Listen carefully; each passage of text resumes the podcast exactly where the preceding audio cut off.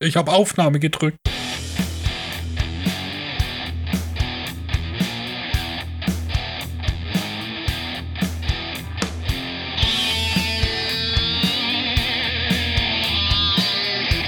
Willkommen zur 53. Folge von Schlockbusters mit äh, Michi und Flo. Ich bin Flo. Äh, der, der Schweigsame ist bin, Michi. Äh, ich bin nicht schweigsam, ich rede nur nicht viel. Ja, Warte. du, du, du, du kannst im Gegensatz zu mir äh, dich beherrschen und fällst Leuten nicht andauernd ins Wort. Das ist bei mir so ein Ding, wenn ich müde bin oder ich hatte einen anstrengenden Tag und die Leute reden und mir fällt irgendwas ein, was ich sagen will, dann bin ich innerlich immer so, kennst du so, ah, komm zum Ende, komm zum Ende, komm zum Ende. Dann kommst du voll wie so ein Lückensucher, damit du deine Antworten geben darfst. Nee, bei mir ist dann, weißt du was, ich habe keinen Bock mehr. Ich höre zu, aber erwarte kein, keine Kontribution ir- irgendeiner Form. ver verlässt einfach irgendwann den Raum. Äh, Ich verlasse meinen Körper. Also Ja, Die Hülle genau. ist noch da. Oh Gott. Episode 53. Heute geht es um den Regisseur Stuart Gordon ähm, und zwei seiner äh, Spätwerke sozusagen. Den Typ kennt man ja hauptsächlich für die Reanimator-Filme und äh, äh, ähm, Dagoon und äh, diversen abgefahrenen Sachen. Wir gucken uns heute näher an Meister des Grauens, ähm, alias The Pit and the Pendulum von 91. Eine im Grunde genommen auf Edgar Allan Poe basierende Verfilmung, hat aber nicht mehr viel damit zu tun. Ja, so wie die Roger Corman-Filme seinerzeit. Und dann noch äh, Space Truckers von 1996 mit Dennis Hopper. Oh ja. Äh, äh, in dem Film nehmen viereckige Schweine eine größere Rolle ein, als man vielleicht meinen möchte oder hätte wollen. ja. Eine größere Rolle als gut für den Film war. Ja. Ähm, Jeffrey Coombs taucht, äh, wenn man so ausspricht, äh, in äh, Meister des Grauens auch auf als Buchführer des Inquisitors. Ähm, also der ist sozusagen äh, Stuart Gordons, äh, Stuart Gordons Good Luck Charm. Der war ja Na. in so vielen seiner Filme. Und dann haben sie nur, ich weiß nur, wie Beyond the Reanimator rauskam und man konnte es nicht glauben, dass der nochmal eine Fortsetzung zu diesen Reanimator-Filmen gedreht hat. Mit einem, das, das war ja irgendwie 14 Jahre später, zu, was im Grunde genommen ein Independent-Horrorfilm war, wo die Fortsetzung schon eigentlich eine Katastrophe war. Also äh, Reanimator ist ein sehr guter Film. Äh, Beyond Reanimator ist ein absolutes Trash-Kammerspiel. Würdest du mir da zustimmen? Ja. Wo- Wobei ich das jetzt nicht als was Schlechtes empfinden würde. Hast Oder du, empfunden habe, so. hast du Beyond the Reanimator mal gesehen? Yep. Hast du aber ich habe zusammen die angeguckt? komplette Quadrilogie gesehen. Es gibt ja Reanimator, Beyond Reanimator, Bright Reanimator. Ge- genau. sowas. Und äh, dann da gab es nicht nochmal einen. Es gibt nur drei. Was du meinst, ist, glaube ich, From Beyond, auch mit äh, Jeffrey Ah. Coombs. Bin ich da durcheinander gekommen, aber. Ja, Ja. Mit, Ken, mit Ken Foree. Das ist auch ein schwerer Film. Den habe ich nie wirklich lieben gelernt, obwohl der tolle Effekte hat. Das war sehr konfus. Irgendwie das so das dritte Auge öffnet sich und äh, weißt du geil. Ähm, aber heute Inquisition und Weltraumschweine. Viereckige Weltraumschweine, so viel Zeit muss sein. das ist. Den Space Truckers Film fand ich wahnsinnig unterhaltsam. Genauso wie, äh, wie ich äh, Virus mit Jamie Lee Curtis unglaublich unterhaltsam finde. Äh, ich mag so Body-Horror-Filme mit merkwürdigen Robotern. Meister des Grauens von 1991. Regie Stuart Gordon, Drehbuch Dennis Paoli, Lauflänge 97 akzeptable Minuten. Lance Henriksen als Torquemada. Torquemada. Ja. Carolyn Purdy Gordon als Contessa de Alba Molina, Ach du Scheiße, ja. Barbara Bocci als Sohn der Contessa, Mark Margolis Mendoza als Mendoza. Den Typ kennt man aus Breaking Bad und ich habe den nie wirklich, äh, äh, wo er Hector Salamanca spielt, falls äh, du das mal gesehen hast. Ich äh, kenne die, die, seine letzte Szene in der Serie. Benito Stefanelli als Henker, Jeffrey Coombs als Francisco und Tom Towles als Don Carlos, be be bekannt aus diversen Rob Zombie-Filmen. Ronna De Ricci als Maria, Jonathan Fuller als Antonio und äh, Geoffrey Copelstone als Fleischer. Butcher. Be bevor ich die Handlung vorlese, meine Lieblingsfrage. Michi, hat dir der Film gefallen? Jein. Ein definitives vielleicht. Oh, okay. Ähm, aber ist ein, was wir ja vor einer Weile bei der Wie ähm, Wiegenglied vom Totschlag-Folge gecoint haben, ein Einmalfilm für dich so zum einmal angucken, okay? Oder, oder so Mm, wirklich wenn ich- wenn ich einen Lance Hendrickson Heeper hätte, Hm. dann wäre der Film auf jeden Fall dabei. Ah, okay. Weil Lance Hendrickson, muss man ja sagen, ist in diesem Film fantastisch. Oh ja. Fuck, da, dass der keine Rückenprobleme hat, weil er den ganzen Film getragen hat. Ich habe den das erste Mal gesehen, äh, äh, wo ich noch nicht die DVD hatte. Inzwischen habe ich so eine kleine Hardbox-Version, die ich auf Filmundo für ein Apfel und ein Ei von irgendeiner armen Seele gekauft habe. Und das ist einer der wenigen Filme für mich, die den, die Gratwanderung zwischen Sadismus, äh, äh, Gewalt, sexueller Gewalt, Folter und schwarzem Humor hinbekommen. Ja, das ist auf jeden Fall. Also das, das war gekonnt, weil der Film ist sehr brutal und er ist auch äh, äh, äh, sehr sadistisch gegenüber zum Beispiel dieser Maria, der Frau in dem Ja. Film, äh, in, in die sich eigentlich Lance Henriksen als dieser völlig durchgeknallte Chefinquisitor von Spanien verguckt und die dann eigentlich besitzen will. Also so sie als Hexe verteufelt, damit er sie an sich reißen und seinen Willen gefügig machen kann. Der droht auch dauernd mit dem Tod ihres Mannes, wenn sie sich jetzt nicht von ihm eigentlich vergewaltigen lässt Hm, was dann aber nicht klappt. Aber irgendwie bekommt es die Gratwanderung hin. Es gibt nämlich zum Beispiel dann plötzlich Szenen, wo es wird befohlen, den Bäcker zu foltern und dann spannen die den in den Stuhl und machen ein Feuer unter ihm und warten halt, dass der irgendwie vor Schmerzen hochspringt und der lacht, sie, lacht die aus. Ne? So nach dem Motto, ey Leute, ich spür's ja kaum. Weil als Bäcker ist der halt, gerade als Bäcker im Mittelalter 1492, ist der enorme Hitze gewöhnt. Ne? Also, und den dann auf so ein kleines Lagerfeuer zu setzen, da denkt er sich, ja, gibt ja nicht mal richtig warm. Ja, Das und fand ich sehr äh, alle Szenen mit, ähm, mit äh, Jeffrey Coombs und William J. Norris als Dr. Huesos, die sind einfach Gold wert. Es ist, ja, weil die, weil, weil die das, äh, das, die stellen das so dar wie heutige Geschäftsmänner. ja, ja, ja, ja, ja, ja, ja. Das ist, das, das, einmal hast du die Szene, wo Maria nackt untersuchen werden, untersucht werden soll, um Hexenmerkmale zu suchen. Also es ist wirklich die Zeit, Inquisition, äh, Spanien 1492, äh, Leute werden gefoltert, äh, getötet und im Endeffekt geht es eigentlich darum, dass die Kirche die Besitztümer an sich reißt und halt Konkurrenten und äh, äh, äh, Machtkonkurrenten ausschaltet. Ja? Also äh, in dem Film gibt es auch eine tatsächliche Hexe, die dann verbrannt wird und die immer wieder kommt. Das hat mir auch gefallen, wie das gemacht wurde, war. Ja, ja, ja. Aber das muss man dazu sagen, die Kirche hat im Endeffekt diese Leute verbrannt und ausgesortiert, äh, äh, um ihre Besitztümer zu erweitern. Ne? Deswegen darf auch bis heute in der katholischen Kirche eigentlich keiner heiraten, weil, weil er dann ja den Hinterbliebenen seine Sachen vererben kann. Und da die oft in Häusern gehören, die der Kirche gehören und bla bla bla bla bla. Hier kurz die Handlung, bevor wir tiefer auf den Film eingehen. Spanien 1492. Der Großinquisitor Torquemada übt eine blutige Schreckensherrschaft aus. Er findet Gefallen an der schönen und aufrührerischen Maria. Aufrührerisch, das habe ich ja noch, da noch nie gelesen. Lässt diese einsperren und verhören, damit diese ihre angeblich praktizierte Hexerei bekennt. Marias Ehemann Antonio versucht sie zu befreien, fällt dann aber selbst in die Hände des Inquisitors. Dieser will seine neueste Erfindung an Antonio ausprobieren. Ein Folterinstrument mit dem Namen Grube und Pendel. ja. The Ja, Pit da- and the Pendulum. Ja, da wird dann so hintenrum ähm, das Pendel von Edgar Allan Poes Geschichte reingeschustert, damit man halt irgendwie einen Verkaufsgrund für den Film hat.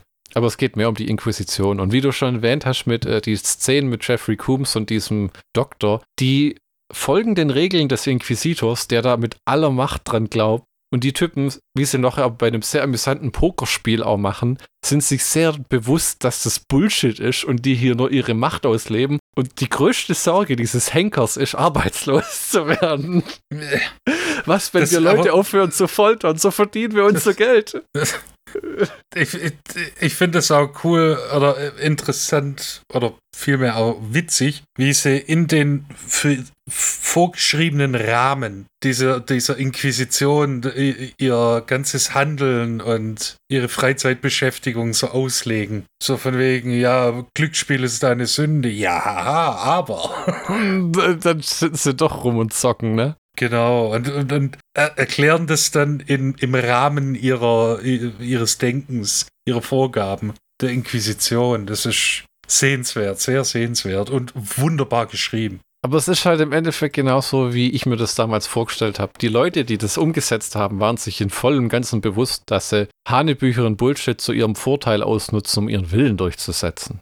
Ne? Ja Also- gut, aber es gab auch genügend religiöse Fanatiker, die gesagt haben, ja, ja, das macht voll Sinn. Ja, ja, gut. Aber das war ja so ein Angstkreislauf im Endeffekt, ne? Wenn du die Kirche angezweifelt hast, galtst du sofort als Ketzer. Als Ketzer warst du dann entweder, äh, äh, äh, äh, bist schon mal mindestens ausgepeitscht worden, was wir am Anfang auch haben, äh, wo, Eine Leiche ausgepeitscht wird. ja, ga- ganz am Anfang wird eine Leiche für, äh, für unreines Blut aus dem Grab geholt, ausgepeitscht, bis es nur noch, was auch witzig ist eigentlich. Ich meine, weil die schla- peitschen die Leiche so lang aus, bis die einzelnen Aus ne Teile durch den Raum fliegen.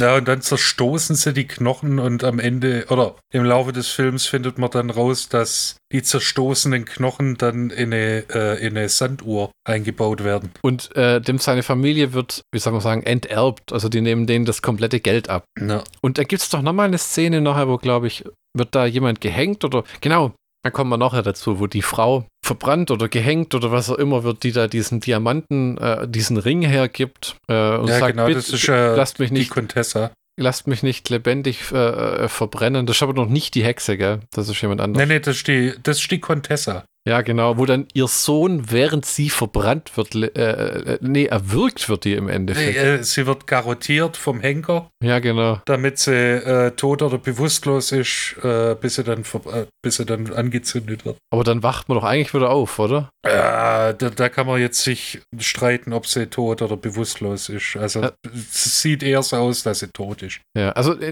wie gesagt, sehr brutaler Streifen auch. Die Frau spuckt Galle, während der Typ sie erwürgt. Also der, das ist ein Riesenkerl, der legt ein Seil um ihren Hals und nimmt die auf seinem Rücken und läuft einfach weg. Und währenddessen wird ihr eigenes Kind festgehalten und ausgepeitscht. Ja, aber es ist mit Stil gemacht. Also es wirkt nicht barbarisch oder so. Je nachdem, also, es ist sehr weit weg von diesen Torture-Porns.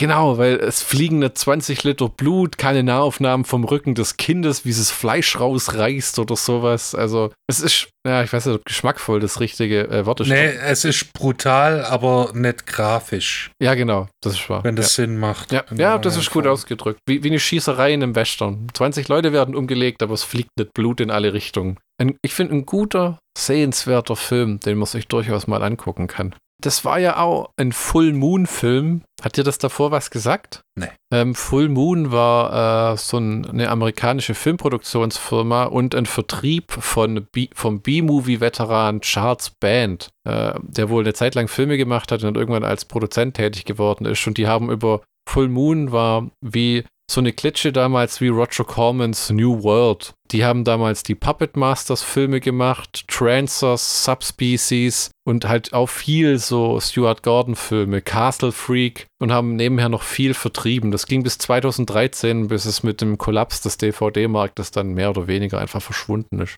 Unser Held im Film, das hatten wir auch noch nicht oft, ist ja ein Bäcker. Und mit, mit einer Bäckersfrau. Und der Film beginnt, wie er sich von hinten an seine Frau anschleicht und ihr ganz sympathisch von hinten an die. Brüste fast. Ja, genau. Und dann haben sie fast Sex auf dem Mehl. Aber wenn da nicht die Brotleiber wären, die sonst verbrennen würden. Wir können uns die ganze, unser ganzes Leben lang lieben, aber das Brot verbrennt jetzt. Klasse.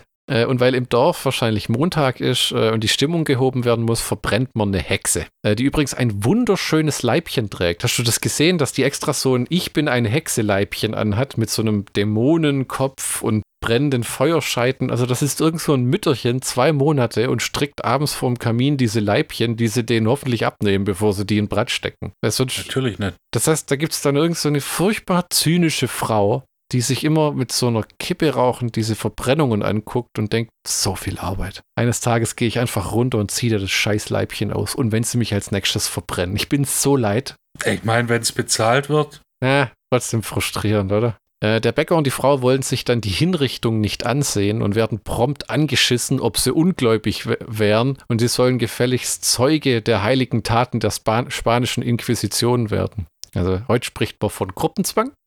Ja, Äh, und äh, während das Kind dann ausgepeitscht wird, geht die Bäckersfrau dazwischen, weil sie dem Jungen helfen will und wird dann sofort auch einkassiert. Äh, denn wenn die Inquisition eins nicht brauchen kann, ist, äh, wenn ihr die Leute ausgehen. Denn wenn du jeden Montag einen verbrennst und vielleicht nur am Mittwoch und wenn die Stimmung schlecht ist, nur einen am Samstag, dann brauchst du ja die Woche über drei Leute. Ja?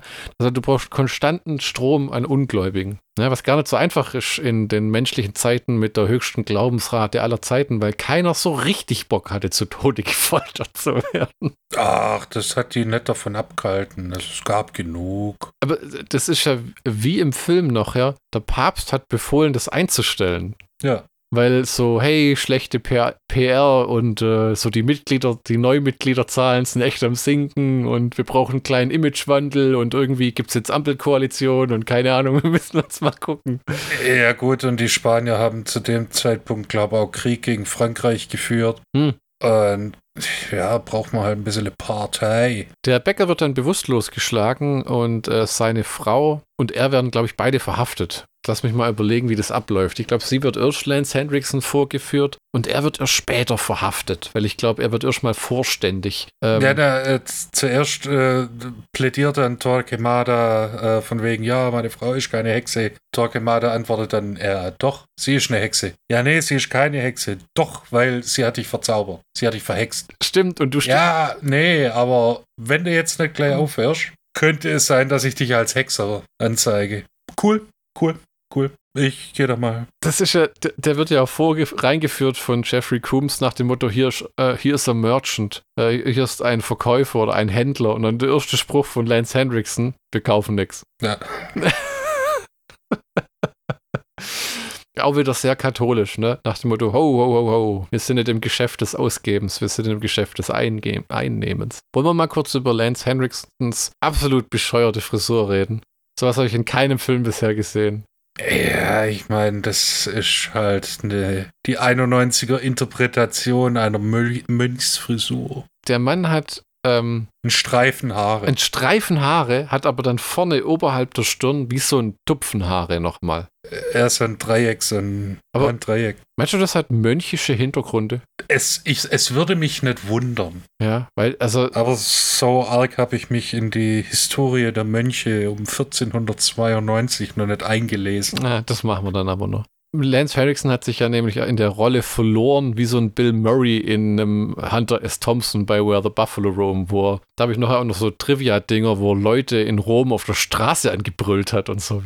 Ja, der, der, hat sich ja hart gefetzt mit Stuart Gordon, weil Stuart Gordon meint hat, ja, es braucht ein bisschen Humor zum Auflockern. Ja, ja, genau, genau. Und der war dagegen, weil er einen ernsten historischen Film machen wollte. Ja, was ich dann cool fand von Stuart Gordon, der dann gesagt hat, weißt du was? Ich überlasse, ich überlasse dir deine Rolle komplett. Ja. Du machst, was du willst, lässt mich in Ruhe. Und am, gegen Ende des Films haben sie sich dann auch wieder vertragen, weil wundert mich auch nicht, weil die Performance, die der äh, Lance Hendrickson da an den Tag legt, Alter. Man sollte, nicht man sollte nicht meinen, dass das im Grunde so ein Horror-B-Movie wäre, sondern der könnte meinen, er würde irgendwie einen Inquisitor in einem Martin Scorsese oder einem Steven Spielberg-Film spielen. Ja, kein Scheiß. Ja. Äh, die Übrig Inquisition ist schon im Film übrigens sehr gut ausgestattet. Hast du das gesehen? Also der Folterkeller kann sich wirklich sehen lassen. Streckbanken, diese komischen Dingern, wo man die Hände und den Kopf reintut und sich nicht mehr bewegen kann und am Dorfplatz ausgestellt wird. Ein Pranger. Abranger, eiserne Jungfrauen, äh, äh ja. äh, Stühle, wo man rein ge geschnallt wird und unten drunter wird ein Feuer gemacht und äh, äh also ich, äh, es gibt ja ein Foltermuseum in Rothenburg und ich war in einem Foltermuseum in Zagreb. Da habe ich mal so gesehen, zu was Menschen alles fähig sein können, Alter. Hm. Die sind sehr kreativ, wenn's äh, geworden, wenn es ans Quellen von Menschen ging. Das hat man nicht glauben, Alter. Du warst da in Zagreb im Museum. Ja, das war der einzige Platz mit einer Klimaanlage. Ach, scheiße. Da standen dann die ganze, die ganzen Dinger aus mit äh, Demonstrationsvideos. Fand ich ein bisschen makaber, aber interessant. Wie, wie, wie haben sie die Videos nachgestellt? Ja, ich meine, wenn es eine eiserne Jungfrau war, dann haben sie natürlich die,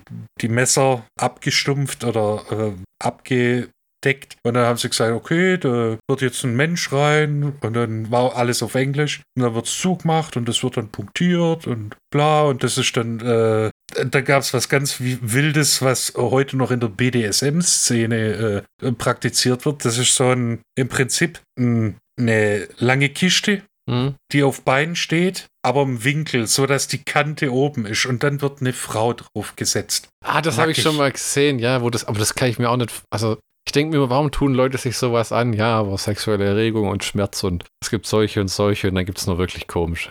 Ja, und das war dann relativ interessant. Also, das war ein, es war ein interessanter Nachmittag. Ich sehe dich da durchlaufen mit so einem LKW, wo das Ketchup unten raustrieft. Oh. We- Weißt du, was ich mich gefragt habe, wo ich das gesehen habe? Damals, die Inquisition gab es wirklich, die Folter gab es wirklich. Und dann muss es ja einen Hofschmied gegeben haben, der diese Folterinstrumente hergestellt hat. Ähm, bedeutet das dann, da war so ein Hofschmied, der das Zeug hergestellt hat und der dann Rechnungen an die Kirche geschickt hat? Da würde mich mal interessieren, wie viel damals nie bezahlt wurde nach dem Motto Ketzer? Das sieht richtig gut aus. Wäre doch eine Schande, wenn du als Ketzer angebracht Ja, irgend so eine Scheiße, weißt du? Also, das ist ja so, ähm, was garantiert dir als Waffenlieferer, dass du nicht einfach erschossen wirst? Enger Kreislauf, Mann. Ja, Mann. Aber ich, ich denke mir dann auch immer, äh, da muss ein Typ geben, der das ausgedacht hat. Du meinst die, Fol die Folterdinger? Ja, so, so äh, Folter, Foltermaschinendesigner. Ja, ja, ja, ja. Das, das ist aber. Okay, und was macht das? Wenn sie da an der Schraube drehen, dann knacken die Knochen so geil. Also richtig. Ich, ich demonstriere das mal. Oh, sehen Sie, so geil, so geil. Und wenn Sie da oben an der Schraube drehen, ja, was- ich sehe es, dann knackt der Schädel. So geil. Ja, und okay, und kann man das dann, mir gefällt die Farbe nicht. Das kann man auch in Rostrot anmalen, das ist kein Problem. das Blut färbt es eh nach. Wollen Sie eine Ablaufrinne dazu? Das wären dann aber nochmal 15 extra. Ja, 15 das, Goldschalter. Das ist nicht serienmäßig. Ja, ja, genau. Aber denken Sie dran, Sie wollen doch für die Kirche nur das Beste. Dann sollten Sie Ja. für sich und Ihre Folterkammer auch nur das Beste wollen. Verstehen Sie? Qualität hat ihren Preis. Sie wollen nicht mit einem halb verbluteten Typen da drin plötzlich denken, scheiße, hätte ich bloß die Renne dazu genommen. Was für eine Sauerei. Da putzt die Magd wieder zwei Stunden drin rum. Die eiserne Jungfrau, was ja eigentlich ein Sarkophag mit Nadeln vorne und hinten ist, da warst du so gut wie tot, wenn du da drin warst, oder? Hab ich ja ausgeblutet. Ja, da scheiden sich die Geister. Also viele denken ja, dass es die ei- eiserne Jungfrau so nie gegeben hat. Tatsächlich. Und äh, dann gibt es wieder Leute, die sagen, ja, das hat die Haut nur, das hat dein Körper nicht durchbohrt, sondern nur deine Haut angeritzt. Ah ja. Und dann gibt es wieder Leute, die vertreten die These, ja, das ist richtig, die Haut wird nur angeritzt, aber die Messer, die wurden mit Kot und Dreck beschmiert, sodass es sich entzündet hat. Das stelle ich mir aber auch wieder vor, rein logistisch. Ich meine, das ist natürlich brutal, wenn man sich das anhört. Wir reden über so Foltermethoden, die man verharmlost. Aber stell dir vor, du bist dann so der Angestellte der Kirche, du bist irgendwie eh schon spät dran, hast den letzten Tag. Und dann musst du irgendwie noch die, die, die scheiß Messer von der äh, äh, eisernen Jungfrau mit äh, Kot einschmieren und denkst, scheiße, ich muss gerade nicht. Gottverdammt, ich mal scheißen, bevor ich zur Arbeit. Verdammt! Ähm, dann fragst die Magd, die dich schon komisch anguckt. Da, also das, das Ganze kann man ja ab, äh, abkürzen, indem man den Praktikanten holt und sagt, yo, geh mal zur Jauchegrube und hol mir einen Eimer. Ah, du denkst praktisch. Siehst du, ich wäre als Folterknecht nicht geeignet gewesen. Ich hätte, alle Termine hätten sich verschoben und die Leute hätten gewartet und dann spannst ein, ein in die eiserne Jungfrau und der guckt dich nur an wie, ach, jetzt ist recht, ja? Äh, Ich, ich hätte jetzt heute nicht mehr mit ihnen gerechnet. Aber äh, äh, jetzt hätt- die Leute, die denken, wir machen uns darüber lustig. So ähnlich ist das auch in dem Film. Ja, Weil da gibt es eine Szene mit äh, Dr. Huesos, der, der dann äh, kommt und sagt, ja, sorry, ich bin zu spät, sorry. Hm, Ja, wir wollten schon anfangen. Ja, ja, okay, ich setze mich an meinen Arbeitsplatz, esse noch geschwind mein Ding fertig. Ähm, Maria wird dann Lance Henriksen vorgeführt in so einer Art Thronraum. Äh, oder ist das der Folterraum? Ist das der gleiche? nee, das sind die Gemächer von Torquemada. Ähm, und sie wird dann komplett entkleidet, äh, was man heutzutage in Filmen auch nicht mehr oft hat, und steht dann da und hält sich die, Hand, die Hände vor Schambehaarung und Brüste und dann will sie Widerstand leisten und dann hat, sagt der nur, Widerstand bedeutet Schuldeingeständnis. Nee. Und dann sollen sie die Frau absuchen nach Malen des Teufels und nach einem dritten Nippel. Michi, weißt du, warum er damals an Hexen einen dritten Nippel gesucht hat? Ja, weil sie geglaubt haben, dass an diesem dritten Nippel sich der Teufel säugen lässt. Was saugt der dann eigentlich? Die Seele, Blut, Sünden? Alles wahrscheinlich. Ja, Je nachdem, was Milch. rauskommt. Milch. ja Teufelsmilch. vielleicht, wenn, wenn er nicht gerade laktoseintolerant ist. Oh ja, genau. Kriegt er die Scheißerei.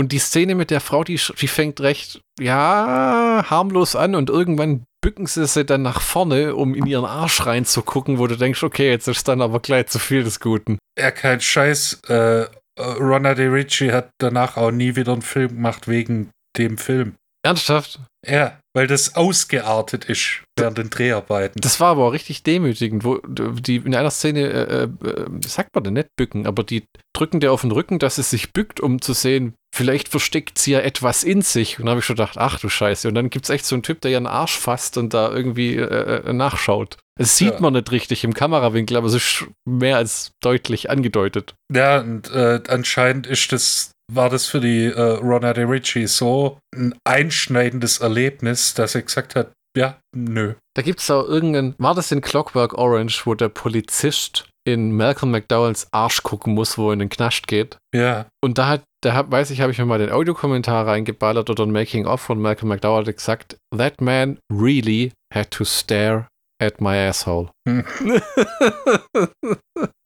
ja, Method, ne? Ja, Also es ist auf jeden Fall sehr demütigend und heute wird man da auch eine andere Lösung finden dafür oder wird es im Dialog erwähnen oder irgend sowas. Muss auch nicht wirklich sein, wenn du dann so jemanden traumatisierst von so Dreharbeiten von einem Film, der ja unterhalten soll. Das, ja in, das, äh, die, die Ronna De Ricci ist auch der letzte erst gestorben. ach du je, okay. Ja, Ja. die war nicht alt, 49, glaube Oh, okay. Weißt du auswendig was? ich. habe versucht es rauszufinden, aber man findet im Netz nicht viel. Hm. Es wurde gemunkelt, dass sie äh, Selbstmord begangen hat. Ach du Scheiße. Wow. Und äh, sie hat aber auch eine Biografie geschrieben, wo sie äh, das auch verarbeitet. Also das war ganz und gar nicht cool. Auch nicht von Stuart Gordon so. Hm. Ich meine, wenn das wenigstens Frauen gewesen wären, die sie untersucht haben, wäre es wahrscheinlich noch mal was anderes gewesen, aber trotzdem fremde Leute. Ja. Man sucht dann ein Mal an ihrem Körper, äh, das von Satan sein soll. Und dieses Mal erzeugt der eine Typ im Endeffekt selber, indem er sie in den Rücken zwickt äh, und dann sagt, da, ein Mal, es war vorher nicht da, es verblasst schon wieder. Dann meint der Torquemada, zeig es mir. Dann zwickt er sie nochmal und bringt sie zu ihm. Und dann heißt es halt, sie ist eindeutig eine Hexe. Wobei die Szene endet ja damit, dass sie ein Kreuz um den Hals hängen hat. Ja? Ja. Und welche Hexe hat ein Kreuz um den Hals hängen? Also die Logik. Eine hinterlistige Hexe. Ja, die, die, die, die, die Logik passt nicht äh, äh, ganz ineinander. In der Zelle, wo äh, Maria dann hingebracht wird, taucht eine verrückte alte Frau auf, Esmeralda, die sich tatsächlich als Hexe outet und dann auch meint, die Kopfwunde bringe gar nichts, man könne immer noch äh, Sprüche wirken, weil irgendwie war wohl der Aberglaube da, wenn man eine Hexe zum Bluten bringt, dass sie ihre Magie nicht mehr einsetzen kann. Weil die Magie oder die, der Teufel dann ihre, ihren Körper verlässt. Ja, ja, ja. Dann gibt es eine super merkwürdige Szene, wo Lance Henriksen diesen Henker zu sich, nicht den Henker, ah, wie heißt er? Ähm, Mendoza. diesen Mendoza zu sich ruft, den er wohl irgendwann mal gerettet hat, denn der Mendoza hat so Jesusartige Löcher in den Händen, in denen äh, der Inquisitor immer mal wieder quer durch den Film drin rumbohrt. Und der äh, Mendoza meint erst, ja, sie sind mein Retter und mein, mein Heiler, sie haben mich vor dem Untergang bewahrt. Und dann muss der den Inquisitor auspeitschen, der dann noch äh, preisgibt, dass er die ganze Zeit sowas, mir hat man schon mal erklärt, wie das heißt. Das ist so eine so ein Korsett wie mit Ja, so Stacheldraht. Selbstgeißelungswerkzeug. Ja, der hat sowas, so ein Korsett mit wie so Stacheldraht, das ihm die ganze Zeit ins Fleisch schneidet und ihm sein ganzer Oberkörper ist voller blutiger Wunden. So ein bisschen wie in Da Vinci Code, was ja auch einige gesehen haben werden. Schon allein, weil da Jürgen Prochnow mitspielt. Ich meine, der Film ist relativ, uff, mies, finde ich jedenfalls, aber kann diesem ganzen Dan Brown-Zeug nichts abgewinnen. Hast du die Bücher überhaupt gelesen? Äh, Ich habe sie billig auf dem Flohmarkt gesehen und mich dagegen entschieden. Ähm, beim Aus... Ich hab sie gekauft. Echt? Hast du sie gelesen? Nee, mir war kalt. Ich habe einen Kachelofen damit angemacht. Bum, bum. Ähm, beim Auspeitschen erscheint ihm dann die Bäckersfrau Maria als Mutter Maria. Sehr netter Übergang übrigens, womit er dann wieder überzeugt ist, ähm, dass sie äh, eine Hexe ist, weil sie sich in, in seinen Gedanken ihr Umwesen treibt. Äh, sehr überzeugend. Und weil die ganzen Leichen in dem Film ja irgendwo hin müssen, kommt irgendwann äh, der Henker mit so einer guten alten Bring out your dead Schubkarre und äh, schmeißt alle, was ich auch sehr lustig fand, so eine Art Leichenhang runter. Also der kippt die Ja. einfach außerhalb hinterm Schloss irgendwie den Hügel runter. Und dann war es das halt. Das heißt, wenn deine Frau verhaftet wurde oder dein Mann als Hexer oder Hexe oder was auch immer, Xardas, dann konntest du ihn in drei Wochen wieder abholen, wenn sie ihn hinten das Schloss runtergeschmissen haben. Man konnte die Leute wenigstens noch anständigst beerdigen. wenn du da hingekommen bist. Ja, was, weißt du, was mir in dem Film gefehlt hat und was ihn unglaublich aufgewertet hätte? Äh, am richtigen Moment eine Sing- und Tanzeinlage zu I've Put a Spell on You. Ich habe schon gedacht, äh, zur Inquisition, weil das hat Mel Brooks äh, genial hinbekommen. In Die verrückte Geschichte der Welt Teil 1. Hast du The gewusst, Inquisition, what a show. The Inquisition, here we go. You know you're wishing that we go away. hast, du- hast du äh, das mitbekommen, dass der gesagt hat, fuck it, er dreht noch einen einzigen Film, bevor er stirbt? Ja, wo ich gedacht habe, okay. Ich kann mir nicht wirklich vorstellen, dass das klappt, dass das jemand finanziert heutzutage. Ich meine, Parody-Movies sind toter als tot. Ja, weil sie von diesen ganzen Date-Movie-Bullshit zugrunde gerichtet wurden. Ja, Aber wenn es einer wieder hinbekommen könnte, dann Mel Brooks. ja. Ich glaube, dem ist langweilig, seitdem Carl Reiner gestorben ist. Das war ja sein extra Buddy. Die haben ja irgendwie Ja, jeden, jeden Tag jeden miteinander. Tag. Ja, haben DVDs geguckt. Da gibt es auch eine tolle Comedians in Cars Getting Coffee mit Jerry Seinfeld-Episode, die ja leider nicht mehr online sind, weil irgendwie Netflix oder weiß der Teufel das alles aufgekauft hat. Das, sonst lief das immer auf YouTube früher. Ja, aber es soll nochmal einen Film drehen. Ich war der letzte auch kurz davor, die Mel Brooks DVD-Box zu kaufen für 25 Euro mit irgendwie neuen Filmen. na, hätte sich gelohnt. Ah, okay. Hast du da diverse? Ich habe äh, Frankenstein Junior, die verrückte Geschichte der Welt Teil 1, äh, Robin Hood Helden in Strumpfhosen, Dracula tot aber glücklich, Die VCL-DVD, wo nur deutscher Ton ist. möglich. Da gab es auch eine Neuauflage von Universum-Filmen, die unbezahlbar ist mit Originalton. Habe ich sonst noch einen Mel Brooks Film? Äh, Spaceballs? Ja, natürlich Spaceballs. Ja, das war's, glaube ich.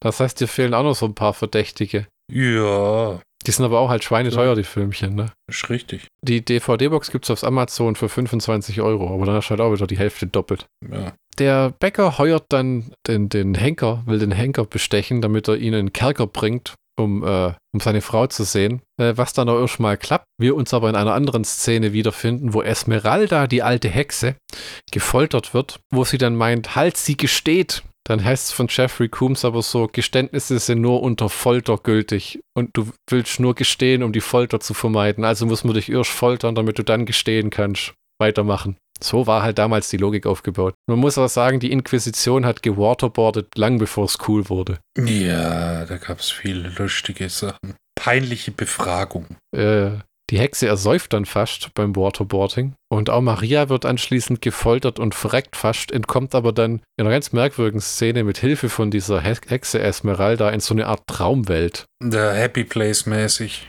Ja, ja, so, so äh, Zuflucht in eine Traumwelt, ja. Manchmal verstehe ich nicht, was ich mir da aufschreibe. Ich lese jetzt mal vor, was da steht. Denke sie doch selbst, nimmt sie dann an sich, weil keine Ahnung und auf dem Weg raus mit Maria in den Arm murmeltier noch ein freundliches Foltern den Ehemann Tütütü. So, ich diktiere diese Notizen ganz oft ein, weil ich gemerkt habe, wenn ich schreibe, bin ich zu faul und das führt dann nirgends hin. Aber was zum Teufel hätte das überhaupt heißen sollen? Was hat der Flo, der diesen Film anguckt, uns da sagen wollen? Ideen, Interpretationen? Äh, also sie wird ja von Lance Hendrickson dann quasi gerettet, in Anführungszeichen. Äh, Der schleppt die dann ja aus dem Raum, ne? ja, und äh, sagt dann, äh, er übernimmt die Befragung selbst. Und dann sagt er ja, ich lasse deinen Mann töten, den sie dann ja schnappen. Äh, Ja, weil er von dem äh, toten äh, Schubser der äh, übers Ohr gehauen wurde. ja genau. Äh, äh, ähm, den Mann schnappen sie und dann droht Lance Henriksen ähm, äh, die Maria, dass man ihren Mann tötet, wenn sie nicht macht, was er will.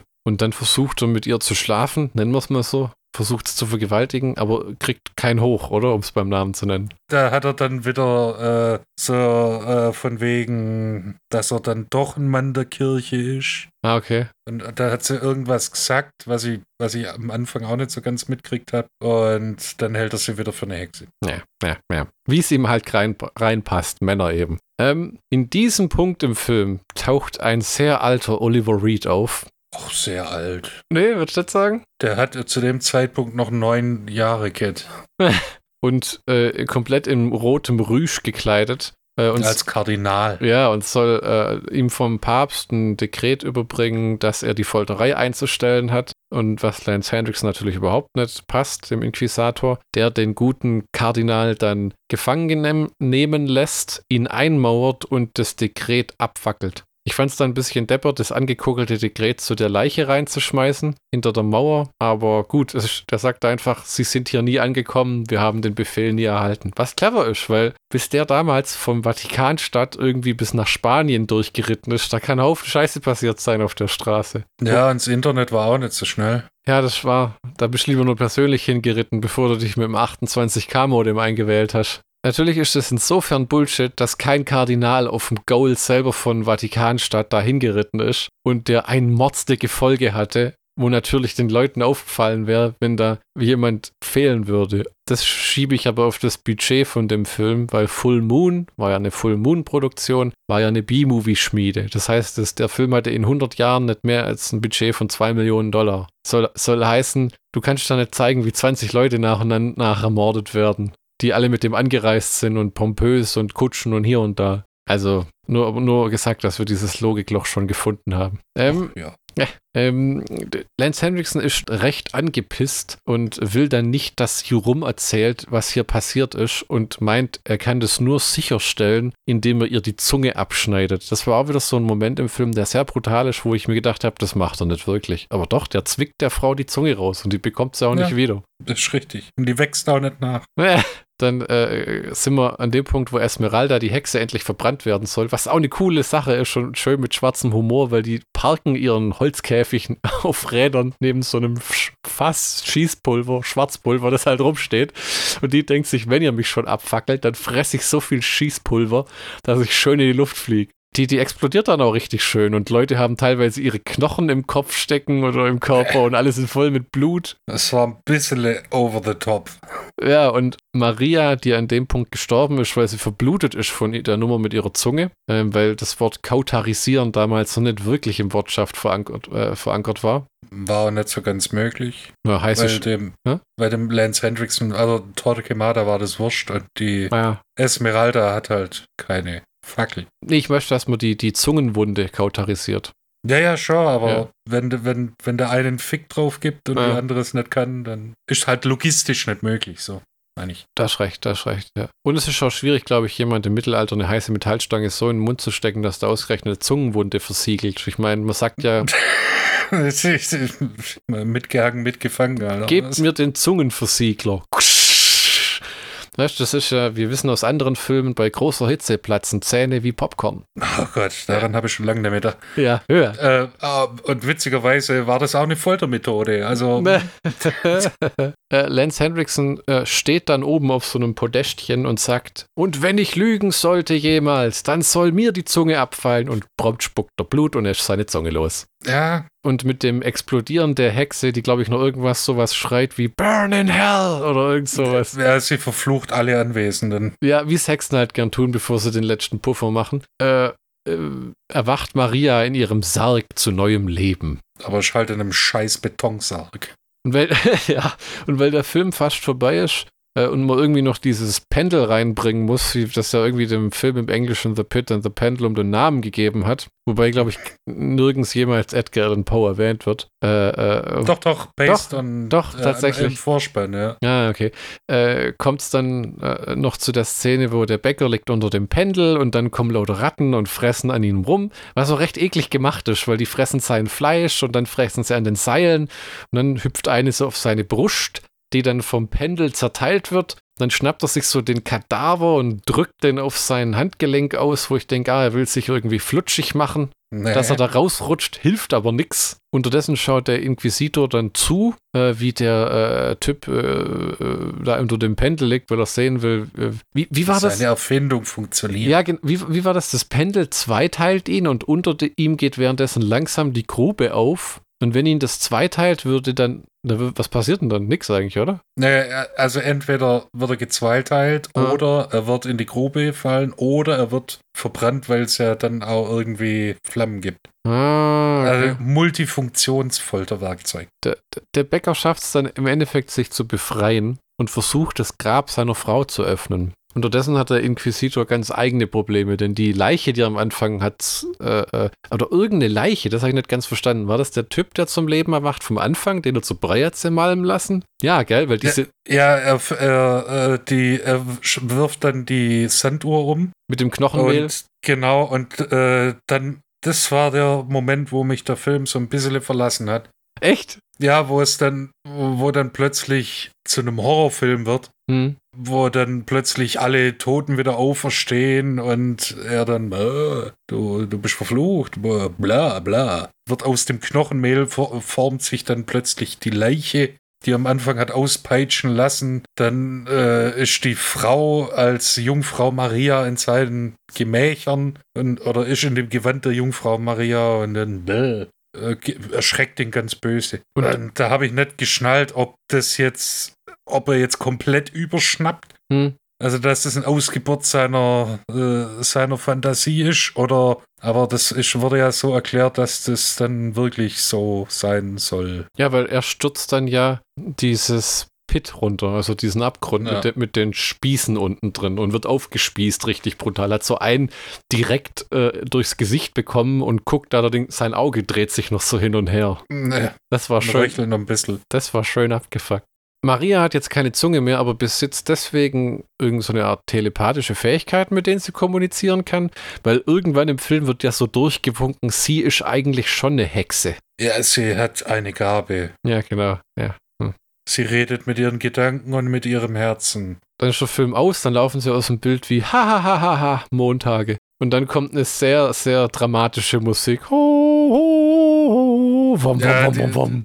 So äh, gregorianische Choräle und sowas. Das war ganz lustig. Ja, also es ist ein unterhaltsamer Film, den ich mir tatsächlich öfters angucken kann. Schade zu hören, dass er diese Maria-Schauspielerin so wahnsinnig traumatisiert hat. Wobei das irgendwo, denke ich mal, auch zu erwarten war, ne? Bei dem, Ja, was da so für ein Scheiße passiert ist. Je nachdem halt. Ist dir aber aufgefallen, dass in dem Film, oder ja, im 15. Jahrhundert war das anscheinend nicht so. Periphere Szenen wurde damals noch nicht erfunden, So, weil wo sich der Antonio in die, äh, in die Festung einschleusen lässt, Hm. da ist er unterm Karren für alle sichtbar. Und dann ja, ja. Äh, verschwindet er, dann kommt eine Wache. Und was macht er? Er klettert ein Gitter hoch, wo du denkst, der, die Wache läuft dran vorbei und denkt, sag mal, hältst du mich eigentlich für geistig behindert oder was? Ich kann dich sehen. Ich kann durch das Gitter durchsehen, Junge.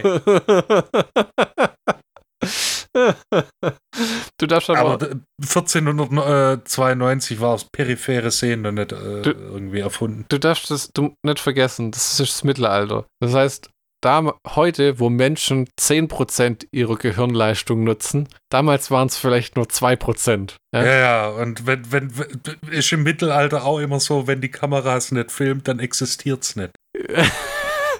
das, ist, das erinnert mich an, wo Ben Affleck, das ist eine merkwürdige Erwähnung, wo Ben Affleck mit Michael Bay Armageddon gedreht hat. Und er hat gesagt, wäre es nicht einfacher, ein paar Resch äh, Astronauten beizubringen, wie man Ja. in den Felsen bohrt, als ein paar Bohrern beizubringen, Astronauten zu werden. Wozu Michael Bay zu ihm nur gesagt hat, halt die Fresse.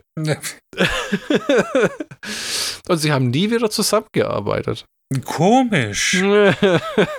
so, jetzt kommen die Trivia-Bits, bevor wir uns den Schlockbusters-Count reintun. Stuart Gordon hatte vorgehabt, dies schon seit einiger Zeit mit Peter O'Toole in der Rolle des Torquemada zu drehen, doch die ursprüngliche Produktion wurde abgesagt. Das hätte ich auch gern gesehen, ehrlich gesagt. Ein, Die alte Schnapsnase. ein, ein, ein, ein, ein gerade frisch aus dem Pub getretener Peter O'Toole, der sich sagt, ich werde mir die Haare nicht abrasieren, die sind, wie sie sind. Ähm, Betrunken von Charme, ja. Ja, ich bin ein irischer Spanier. Ich habe da letzt äh, jemanden sagen hören, jemand, der besoffen war, dem haben sie gesagt, der hat die irische Grippe. Ne, äh, wie war das? Du bist in Irland erst richtig besoffen, wenn du nämlich ohne eigene Hilfe, nee, wenn du nämlich eigenständig auf allen Vieren kriechen kannst. Dann bist du, vorher bist du nicht besoffen. Jetzt sage ich noch ein paar Details zu der Autobiografie, die du erwäh- erwähnt hast. In ihrer Autobiografie Truth or Dare, a Memoir, erinnert sich Roma de Ricci an eine an einen Vorfall, der während der Dreharbeiten zu diesem Film passiert ist. In der Szene wird meine Figur Maria, die vom Torquemada eingespurt wurde, nackt untersucht, getreu dem Umgang der Inquisition mit Frauen, die der Hexerei beschuldigt und gezwungen wurden, sich, schlicht, sich schuldig zu bekennen. Bei der Probe auf mein Drängen ge gekleidet wollte der Regisseur, dass wir diese Szene ein wenig improvisieren. Ich wurde gezogen und gestoßen und gedemütigt. Als ich spürte, dass das aus dem künstlerischen Bereich herausging und eher ein grausamer Witz war, protestierte ich. Der Regisseur versicherte mir, dass es alles für die Aufnahmen war. Wir versuchten uns jetzt noch einmal, aber jetzt wurde die Sprache profaner und zeitgemäßer zusammen mit mehr Gedränge. Der Regisseur sah mit kranker Zufriedenheit zu. Ich weinte vor Wut und verlangte, dass er aufhörte, mit der Begründung, dass das Drehbuch das nicht verlange. Noch hatte ich für äh, derartige Szenen unterschrieben und weigerte mich fortzufahren. Uff. Also das sieht, das sieht man wahrscheinlich auch wirklich, wenn das so äh, ist es schwierig, weil das ist jetzt für uns im Nachhinein eine Seite der Geschichte. Wir haben den Film gesehen, wir haben den Auszug aus den Memoiren da jetzt äh, gelesen, die im IMDB-Trivia stehen. Jetzt müsste man nur Stuart Gordons Meinung dazu hören, der nichts mehr sagen kann, weil er auch 2020, glaube ich, gestorben ist. Ja. Aber so wie sich das hier liest, und die Frau hat ja eigentlich keinen Grund zu lügen, ist das ein klares Fehlverhalten von Stuart Gordon und den Anwesenden, da irgendwie äh, sich auszuleben im Rahmen dieser, es gehört zum Film. Ich meine, die, die Frau hat danach nie mehr einen Film dreht, also spricht nicht gerade für ja, die ja. Zustände. Nach den Dreharbeiten noch als Torquemada stieg Lance Henriksen während eines Besuchs im Vatikan aus einem Taxi und fing an, einem zufälligen Fremden willkürlich Obszönitäten entgegenzuschreien und sie zu verfolgen. Außerdem wollte seine damalige Freundin damals Italien besuchen, aber Lance Hendrickson wollte nur zurück in die Staaten, da er während der gesamten Dauer der Filmproduktion in der Rolle geblieben war. Lance Henriksen bereitete sich auf die Rolle als Torquemada vor, indem er während der Dreharbeiten nur Brot und Wasser aß und nahm sich auch die Zeit, die Geschichte der Inquisition und des echten Torquemada zu studieren und blieb sogar zwischen den Dreharbeiten in der Rolle, was die gesamte Crew erschreckte. Jetzt kommt eine nette. Halt. Ja, jetzt kommt eine, äh, eine nette äh, Nummer. Tom Savini besuchte das Set häufig hauptsächlich, um den Schauspieler äh, Tom Towles zu besuchen, mit dem Savini 1990 das Remake von Night of the Living Dead gedreht hat. Das ist ja irgendwie nett, oder? No. Erstmal aber von dem Night of the Living Dead Remake nicht äh, behaupten kann, denn alles, was da jemals kam, Remake, Reimagining, Ding, war eigentlich Grütze. Äh, ja. Jetzt haben sie, jetzt haben sie gerade wieder was veröffentlicht, einen Animationsfilm. Oh, wird daraus keine Netflix-Serie gemacht? Du hast das gesehen, dass es jetzt eine Day of the Dead-Serie gibt? Ja, super. Day of the Walking Dead, oder was? Nee, nur Day of the Dead, die Serie. Ah, äh, gut, dann. Wahrscheinlich geht es gar nicht um Zombies, sondern es ist irgend so eine Real Housewives-mäßig. Es geht um das menschliche Miteinander während Mhm. einer Zombie-Apokalypse. Das gibt doch inzwischen eine unüberschaubare Nummer an Zombie-Fernsehserien, oder? Ich kenne aus dem Stegreif zwei. The Walking Dead, Fear Ja. the Walking Dead Und damit hört's auf. und dann The Beyond irgendwas, äh, so eine AMC Walking Dead Spin-off. Dann gab es ähm, diese Asylum-Zombie-Serie, wie hießen die überhaupt nochmal? Keine Ahnung, Set oder Apocalypse oder irgend sowas. Und jetzt haben sie noch eine gedreht. Es gibt insgesamt fünf gerade. Und es gibt jetzt bald noch ein viertes Walking Dead Spin-off, weil Walking Dead ja jetzt eingestellt wird. Ewig schade. Ja, total. Gedreht wurde der Film ähm, Meister des Grauens äh, innerhalb von drei Wochen, vom 17. September 1990 bis 12. Oktober 1990. Und Oliver Reed würde, wo, äh, hat regelmäßig am Set die Laune aufgebessert, indem er zwischen Takes viel Wein verspeiste und Lance Henriksen bei Stimmung hielt. Äh, Wein Ja, das verspeiste. Ja. Das konnte er gut, ja. Wir kommen zum Schlockbusters-Count vom äh, äh, äh, Meister des Grauens. Michi, willst du uns mal den Michi-Schlockbusters-Count geben? Okay. Wir haben einen Lance Hendrickson in Höchstform, der äh, den ganzen Film auf seinen Schultern trägt. Wir haben wunderbare schwarzhumorige Einlagen von Jeffrey Coombs und äh, William J. Norris. Wir haben allerdings auch Hauptfiguren, zumindest dieser Antonio, der Bäcker, der so eindimensional ist wie eine Briefmarke. Wir haben wunderbare Effekte, bis auf die Albino-Ratten, die schwarz eingefärbt worden sind, die waren ein bisschen hm. Ja, die gibt's aber wirklich. Eine gute Ratte scheint einfach schwer zu bekommen zu sein. Ja, und dadurch, dass schwarze Ratten keine roten Augen haben, muss man halt äh, Albino-Ratten nehmen und die schwarz einfärben. Und äh, ja, also man hat viel Sadismus, aber das ist im Rahmen der Geschichte und so, wie es dargestellt wird, tolerierbar. Mhm. Die Story sei jetzt mal dahingestellt. Also, das hat genauso viel mit Edgar Allan Poe zu tun wie mit den äh, Glücksbärchis. Das ist Halt, wirklich so. Es gibt einen Pindel und es gibt einen Pit und passt schon. das, ist, das ist wirklich wahr. Das hat einfach nichts damit zu tun. Das ist, war ein Verkaufsargument. Oh, ja, und tatsächlich ist es ein sehenswerter Film. Also, wenn man wie immer über so Sadismus-Geschichten hinwegsehen kann, das ist in dem Film deutlich einfacher wie äh, in manch anderen Filmen. Das Gemisch ist ganz gut geworden, muss man sagen. Also von der Ja. Stimmung in dem Film. Ja. Ja. Das ist genau das, was es am Endeffekt nämlich für mich ausmacht, dass es das Gleichgewicht hält. Ne? Dass es nie in reiner Sadismus oder ähm, ähm, nur schwarze Komödie oder nur Blutorgie ist. Und man muss doch sagen, ich habe selten einen Film gesehen, der zur Zeit der Inquisition spielt, wo der Hauptcharakter ein Bäcker ist. Es ist so ein Alleinstellungsmerkmal, so ein komisches. Es ist jetzt in kein Hallo, in Alarmstufe Rot war Steven Seagal ein Koch, okay. Das ist fast ein Bäcker. Ich glaube, dass Steven Seagal eine Pfanne nie näher gesehen hat als aus 10 Meter Entfernung. Nee, ich glaube, der isst sein Chili gerne aus der Pfanne.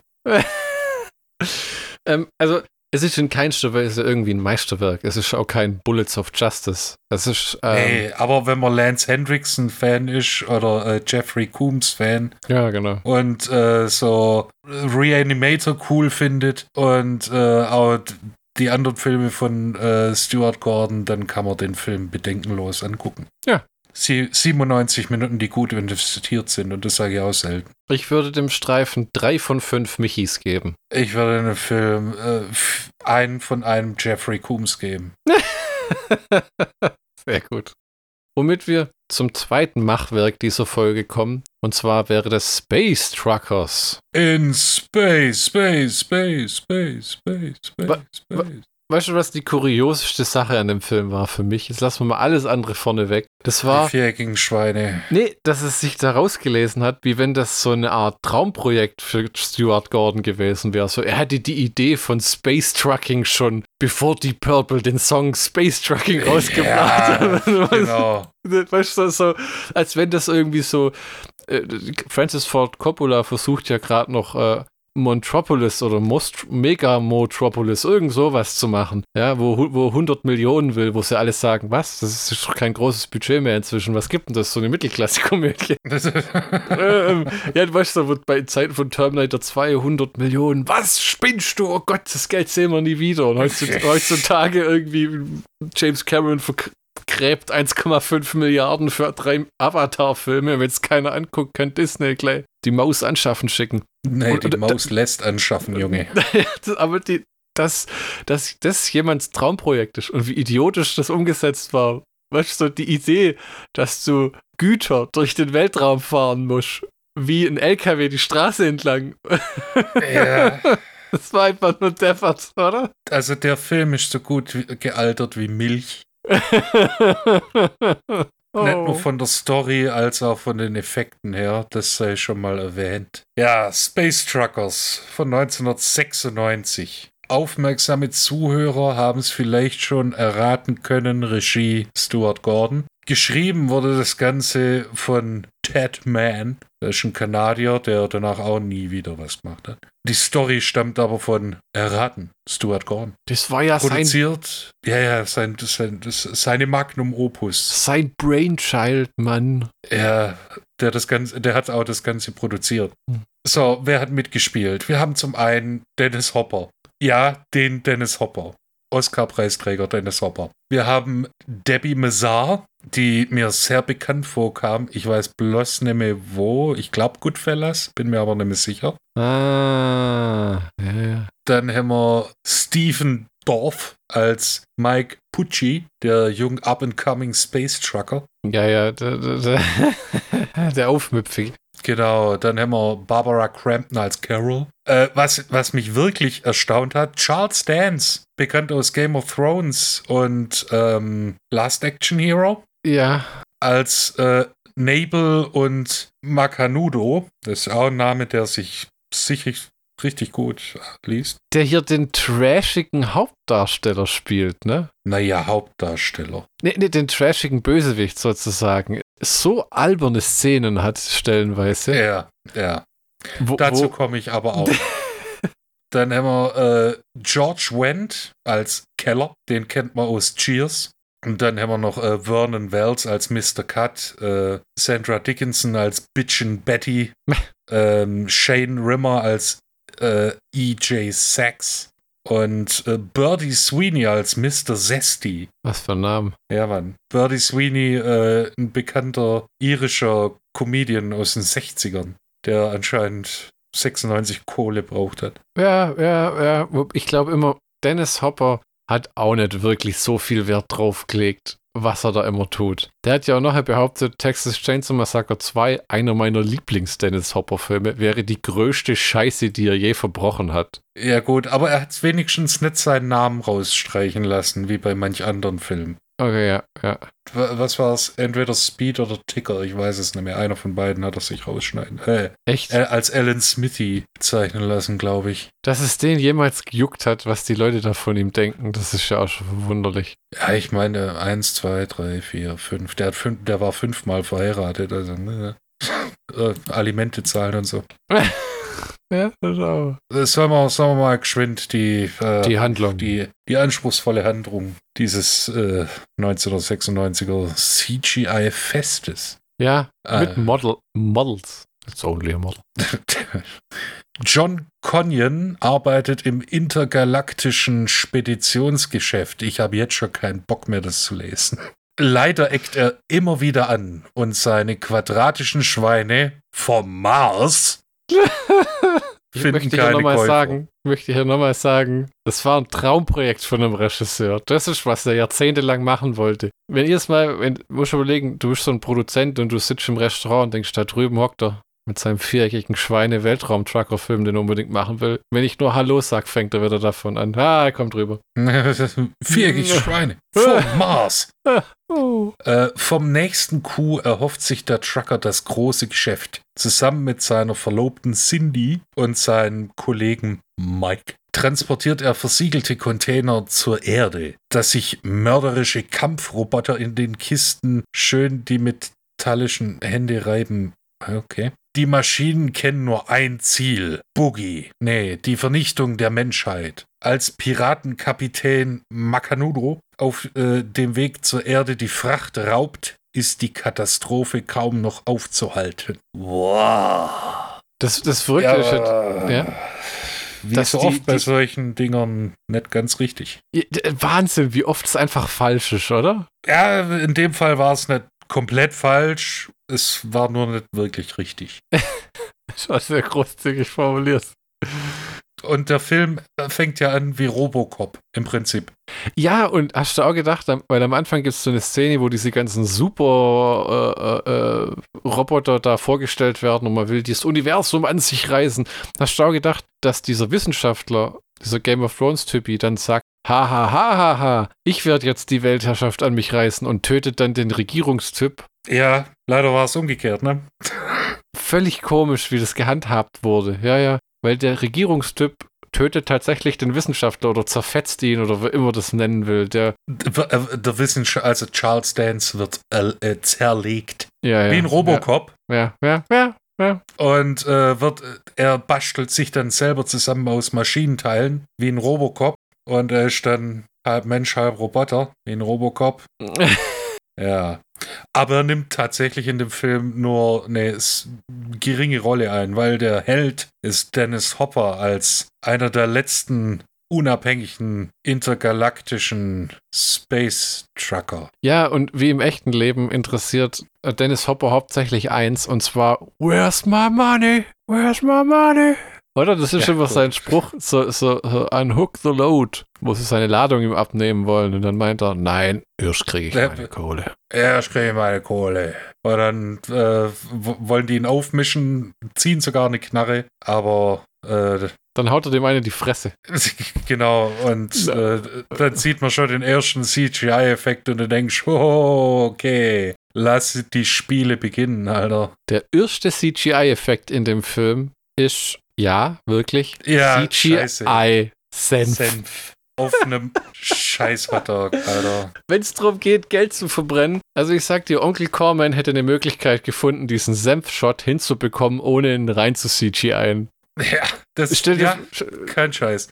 Das ist doch, also sowas von albern, wo er halt so in der Schwere, in seinem Raumschiff ist schon in der Schwerelosigkeit und dann drückt er so Senf raus aus der Tube, der dann äh, durch den Raum gleitet, bis uns so mit dem Hotdog auffängt. Wurde, ich stell mir da richtig so einen Typ vor, der dann Jurassic Park gearbeitet und war voll stolz auf seine Arbeit und jetzt muss er Dennis Hopper CGI, CGI Senf rein computern, der dann auf einem Hotdog landet und denkt sich, fuck.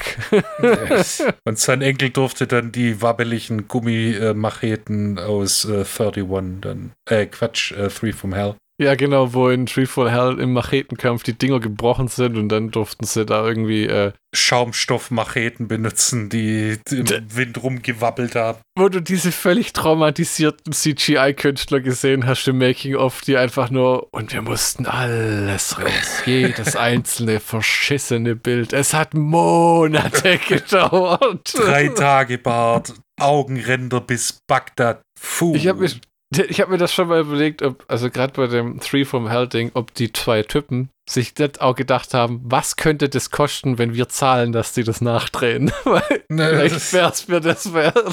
Aber das ist eine wahnsinnig dumme Idee. Klar, du stehst dann da vor Ort, die Macheten sind kaputt, was willst du machen? Ja, kannst du das alles Ja. abblasen. Aber da, ich hätte ehrlich gesagt behauptet, es kann ja nicht sein, dass der Prop-Typ nur zwei Macheten gebracht hat, oder?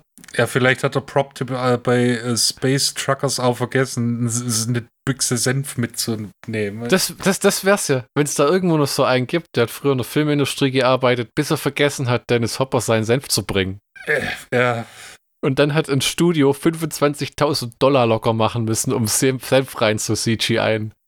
ich meine, wenn du dir vor Augen führst, dass der Film 25 Millionen Dollar äh, gekostet hat, 1996.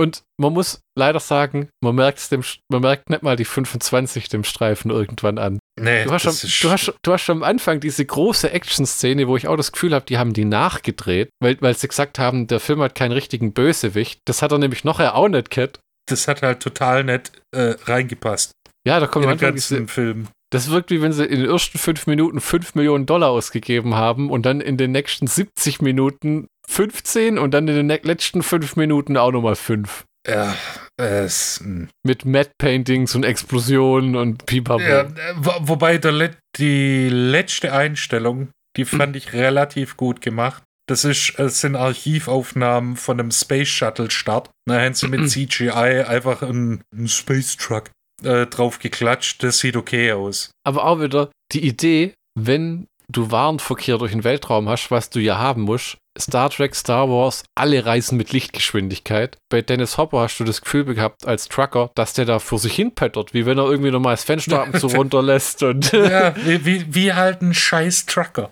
Ja, und dann denkst du, okay, selbst, vielleicht sagt man, ähm, äh, Hyperschall, Lichtgeschwindigkeitsreisen sind sehr teuer und das lohnt sich nicht für manchen Warenverkehr, weil die ja wirklich wie im Film ewig lange so LKW-Kolonnen ziehen.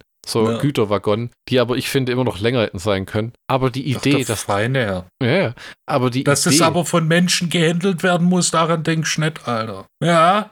fällt mir nichts mehr dazu ein. Ich wollte so einen Spruch, äh, irgendeinen Spruch bringen, wie, wie wenn einer sagt, ich kenne mich damit nicht aus. Ja, dann find's halt raus. ja, ja. Oder? Das, sowas Ich weiß nicht, wo es ist, das, dann find es halt. ja, genau. Guck dir ein YouTube-Tutorial an. Ja, ich weiß nicht, wie es funktioniert. Dann lernst äh. Ja. Ah, es muss halt irgendwie erledigt werden. Ähm, aber die Idee, dass man dann diese Trucks wie eine Rakete starten muss, während jedes verkackte Raumschiff abheben kann und landen, wie es will, das ist einfach auch nur, weil sie den Start haben wollte und gesagt haben, das wird zu teuer, wenn wir jetzt nochmal hier irgendwie Modell, CGI abheben, landen und so. Nimm doch einfach dieses Footage von der Rakete und bastel da irgendwie so dieses, diese, diesen LKW-Rig drüber. Genau. Aber dann man- man dann muss- gibt, man er ja, also,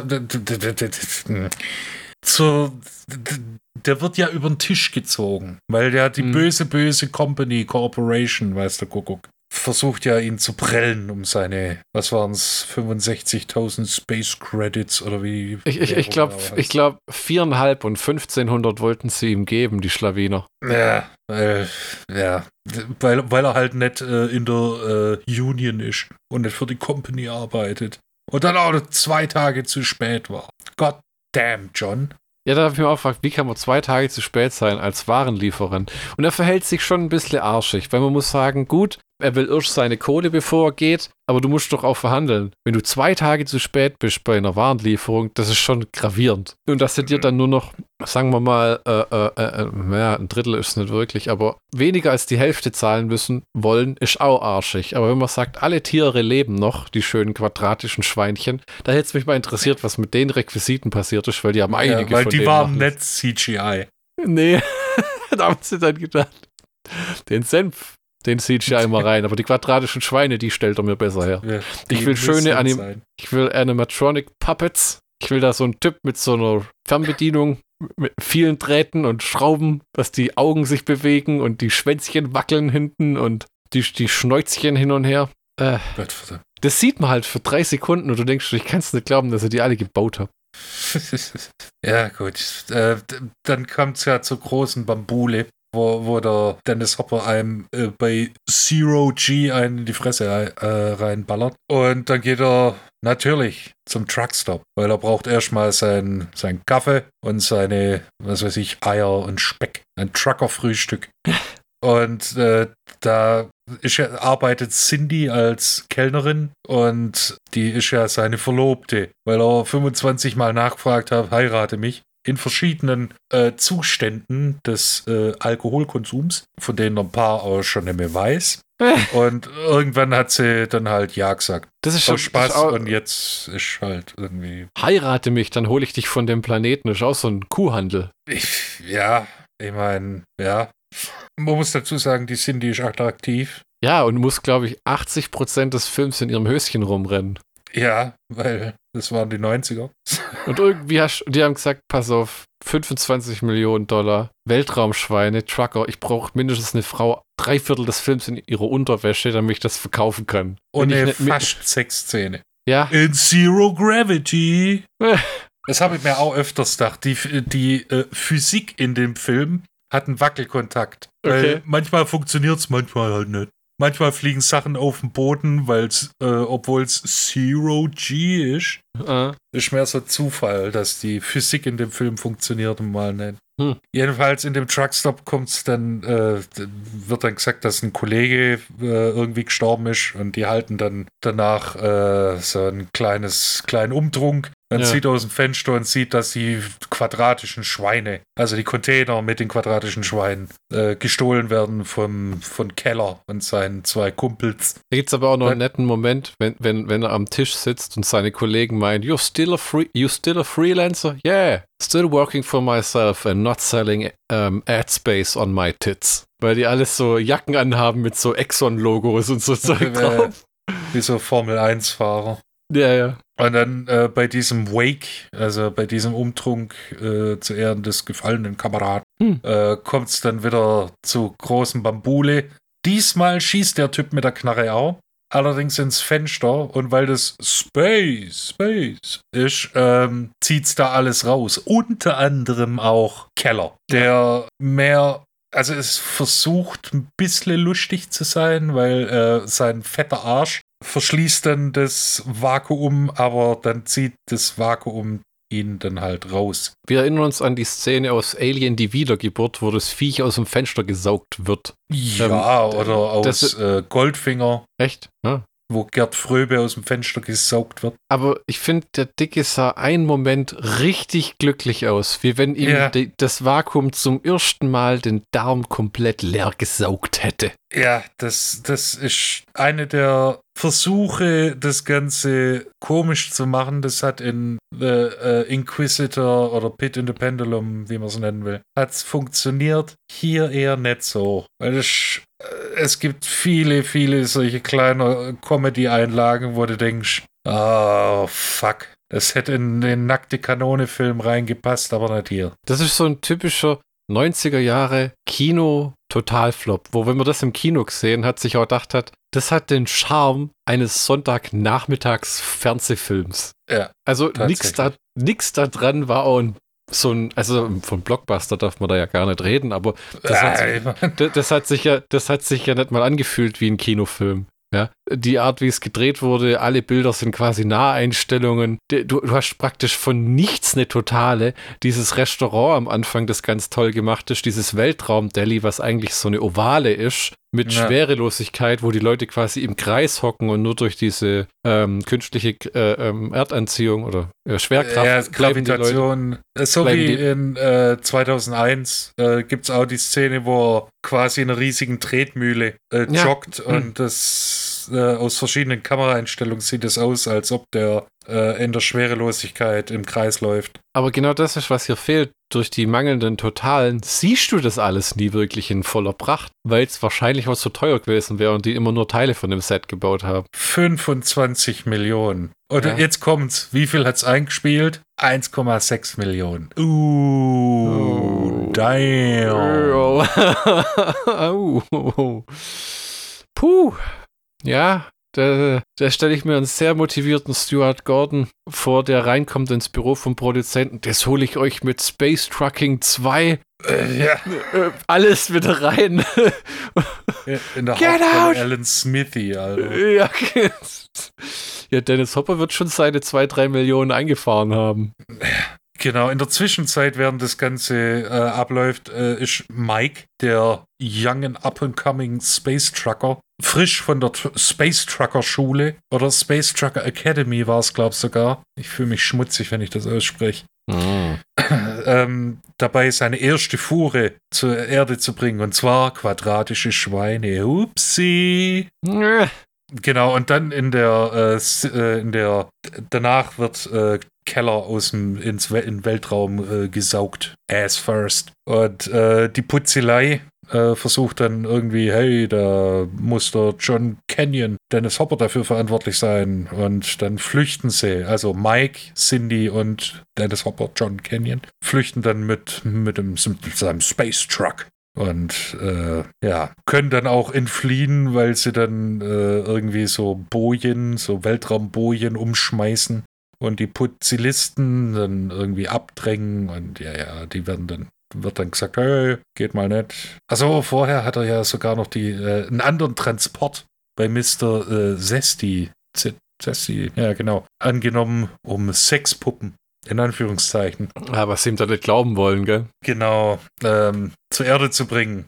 In Wahrheit handelt es sich aber mitnichten um Sexpuppen. Also im erweiterten Sinne schon. Hm. Weil die Killerroboter werden hauptsächlich von Frauen gespielt. Oh, tatsächlich. Ja, ein Mann war dabei. Die, die Viecher haben auch ihren, ihr komplettes Eigenleben. Die werden eigentlich von niemandem so wirklich kontrolliert. Nee, die, nur die Programmierung, die voreingestellt ist, ist da ausschlaggebend. Ja, genau. Und dann fliegen sie durch ein Asteroidenfeld, weil das, äh, äh, was sind das, Blackstones? Und die sieht man nicht im Weltraum, warum auch immer. Hm. Und dann wird die, wird der Space Truck kaputt gemacht und es gibt, es, kann nur ein Mann, also äh, nur John Canyon kennt sich mit seinem Space Truck so aus und geht dann raus und versucht es dann wieder hinzulöten mit seinem Lötkölbchen. Währenddessen versucht Mike mit seinen Kolben Cindy zu bearbeiten. Und weil das, weil die Heizung oder die Kühlung ausgefallen ist, wird es immer heißer und dann müssen sie sich ausziehen. Mein Gott, Sobald die Frau im BH da ist, kommt es wird der 90 Film besser. Neu nee, da kommt so 90er Jahre Saxophon Softporno-Musik. Ja, dann äh, hier äh, machen sie auch rum, bis dann Dennis Hopper wiederkommt und sagt, ja, scheiße, wir brauchen fünf Tage. Blöd. Ja. Was macht ihr da? Das ist meine Verlobte. Ja. Und dann hängt er dann, äh, das, das ist dann der, dies, äh, die Einstellung, die sich tatsächlich gelohnt hat. Dennis Hopper in Boxershorts und T-Shirt. Ich glaube, der ist so einfach mal zum Set gekommen und gesagt, ja, wir, wir arbeiten drumherum, setz dich einfach mal ins Set. Und dann kommen die Weltraumpiraten. Wenn, wenn du das laut aussprichst. Intergalaktischer Space Trucker, Weltraumpiraten. Kampfroboter, äh, ja. äh, äh, viereckige Schweine. Das Gottverdammt, ja. Und dann werden sie von der von Captain Manduko, wo man bis jetzt so nicht weiß, dass es der äh, Wissenschaftler ist, der die Dinger äh, hergestellt hat. Ja. Und der kommt dann wirklich Space Piraten. Er braucht mindestens also ein Bein. Das andere Bein ist Metall, weil Space. Dann hat er keinen Haken, sondern eine Klaue, weil Space. Und dann hat er kein äh, klassisches Piratenkostüm an, sondern Ledermantel, weil Space. Okay. Und dann mindestens eine halbe Stunde geht dann drauf in dieser äh, Piraten, äh, in diesem Piratenschiff, wo sie dann eingesaugt werden oder mit Traktorstrahl einge. Mir gefällt auch, der Film hat in, vertritt dieses Konzept, dass man zwei Raumschiffe einfach zusammenschließen kann, indem man sie durch eine Röhre verbindet. Ja, ja. Und dann kannst du einfach durchlaufen. Fertig. Natürlich, weil Space. so, Druckausgleich, was? Ach, pff, Pille Wir sind schließlich im Weltraum. Der Wissenschaftler, der dann wieder da ist, ist ja ein halber Cyborg. Robocop, ja. Ja, und, und ich, ich, will dir die besten Momente nicht nehmen. Ich lasse die einfach weiter erzählen. Ja, und ähm, Manduko oder Nader oder Charles Dance halt findet Gefallen an Cindy. Und äh, es wird dann der Entschluss gefasst, er wird die, also Dennis Hopper und Mike nicht umbringen, wenn, aber nur wenn Cindy mit ihm Geschlechtsverkehr hat. Hm. Widerwillig willigt Cindy ein. Dann sind sie im Kapitänsquartier und dann kommt Exposition, weil er dann sagt, ja, ich war mal, war mal hier ein normaler Mensch, zieht sich dann aus. Dann siehst du halt, wow, das Halloween-Kostüm von Robocop steht dir aber gut, mein Freund. es sieht schon ein bisschen schäbig aus, oder? Ja, schon ein bisschen. Vor allem mit seinen, man sieht dann seine Robo-Arschbacken. Ja. Ja. Nicht nur das, also, also man sieht nicht den Robo-Penis. Man hört ihn nur, weil es, sie legt sich hin, dann reden sie ein bisschen, er zieht sich aus, zeigt, dass er ein Roboter ist, an den wichtigen Stellen auch. Und sagt dann, ja, du würdest, äh, wie du siehst, äh, werde ich dich befriedigen, weil ich ein Prinzip ein Vibrator als Schniedelwutz habe. Sein Penis hat einen Anlasser. Ja. Ein Kettensägenseil, so. Wrr, ja, und wrr. das ist dann wieder so eine beschissene Comedy-Einlage. Das fand so, ich witzig. Er schmeißt seinen versucht seinen Penis anzuschmeißen und einen kleinen Moment. Das dauert Ewigkeiten. Die schneiden hin und her. Dennis Hopper wird irgendwie äh, hängt an Stahlketten und hm. und die versuchen, die Piraten versuchen währenddessen den, den, die Sicherheitscontainer mit den Sexpuppen in Anführungszeichen aufzumachen, dass der Container hat aber ein Sicherheitssystem und da gibt es Laser, piu piu piu. Da gehen ein paar Piraten drauf, weil auf die Länge braucht man Bodycount. Hm. Währenddessen lötet äh, Charles Dance noch an seinem Penis rum, bringt ihn dann zum Laufen und wird dann außer Gefecht gesetzt, indem Madame Cindy einen Schlauch abzieht. Und dann ist die ganze Hydraulik weg, war. Das da ist funktioniert dann gar nicht. Das ist ein merkwürdiger Moment, weil die tut einen Handgriff und der Typ fällt komplett auseinander. Ja, wenn, wenn der Hydraulikdruck nicht da ist, funktioniert gar nichts. Ja. Und der Film ist immer noch nicht aus, weil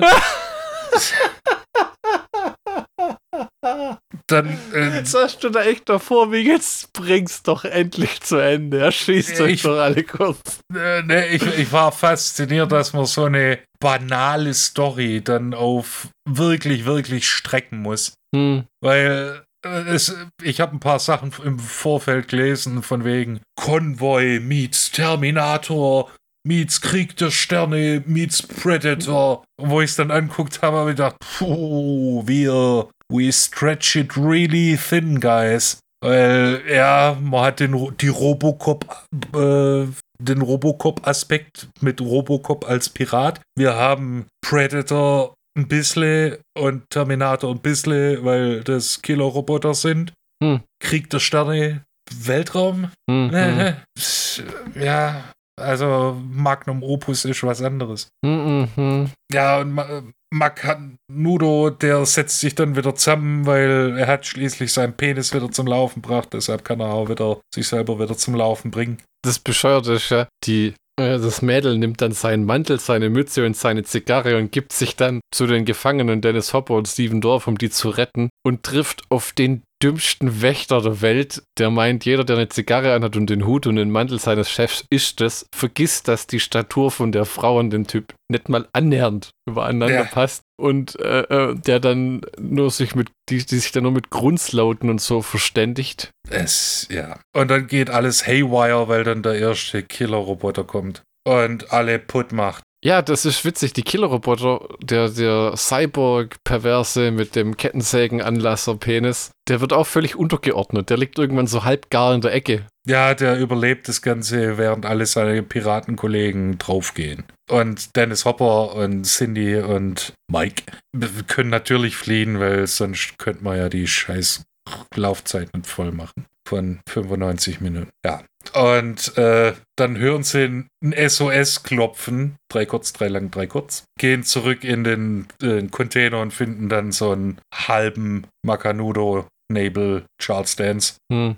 Wo wirklich alle Metallteile irgendwie weg sind und es ist nur noch das, was übrig ist. Und dann gibt es noch eine kurze Exposition, so von wegen, ja, ich habe sie erschaffen. Naja, okay. Können wir sie aufhalten? Nö. Ich habe hier aber eine Fernbedienung. Die habe ich bei Aldi geholt. Das ist eine Universalfernbedienung. Du musst nur fünf Sekunden auf den, äh, auf den Knopf drücken. Dann hat die Fernbedienung die Frequenz von deinem DVD-Player.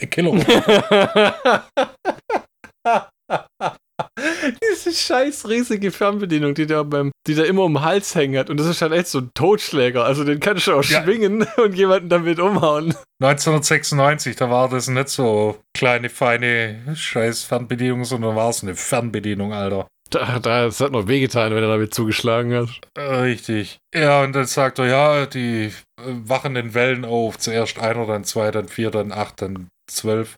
Äh, Quatsch, ah, äh, s- ah, 16, äh, halt immer in Wellen. Und äh, dann ist der erste tot, dann kommen die nächsten zwei und die versuchen das Ganze dann. Äh, ja, dann kloppen sie sich mit den Killer-Robotern und äh, dann ist es auch relativ schnell abgefrühstückt, weil sie kloppen sich sehr, sehr lange mit den Killer-Robotern.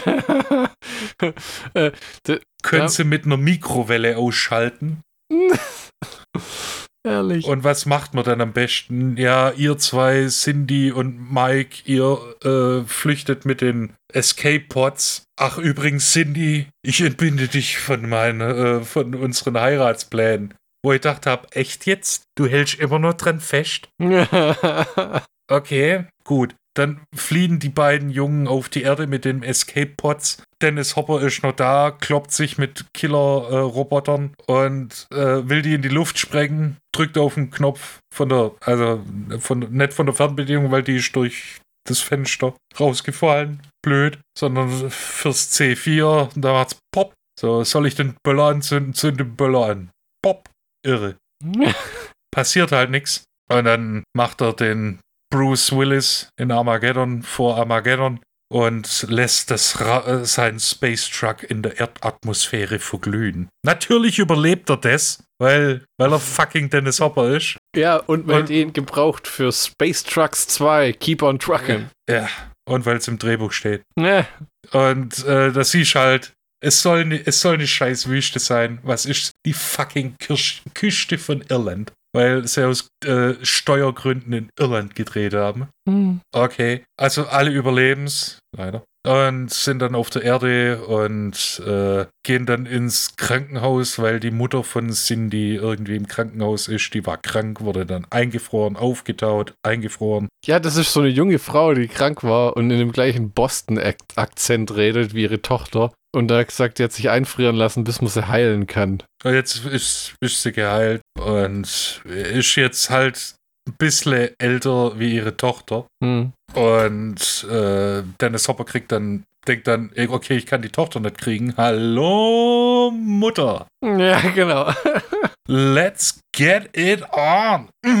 Dann kommen Regierungsbeamte, weil Weltraumpräsident McHammergeil oder Erdenpräsident AJ6, also S-A-G-G-E-S, äh, will ihnen danken, weil sie das irgendwie mitbekommen haben, dass Killerroboter die Welt in angreifen wollten. I don't know. Und äh, gibt den Koffer Geld und sagt dann, yo, nehmt es, haltet die Fresse. Und äh, hier Mike, der, äh, das Greenhorn, sagt dann, nee, wir nehmen es nicht, weil sie sind böse.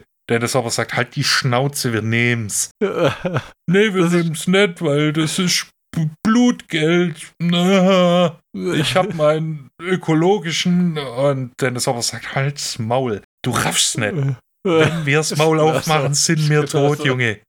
Ja, das ist auch eine Szene, wo ich mir gedacht habe, entweder du nimmst die Kohle oder der Typ setzt dich auf die Abschussliste.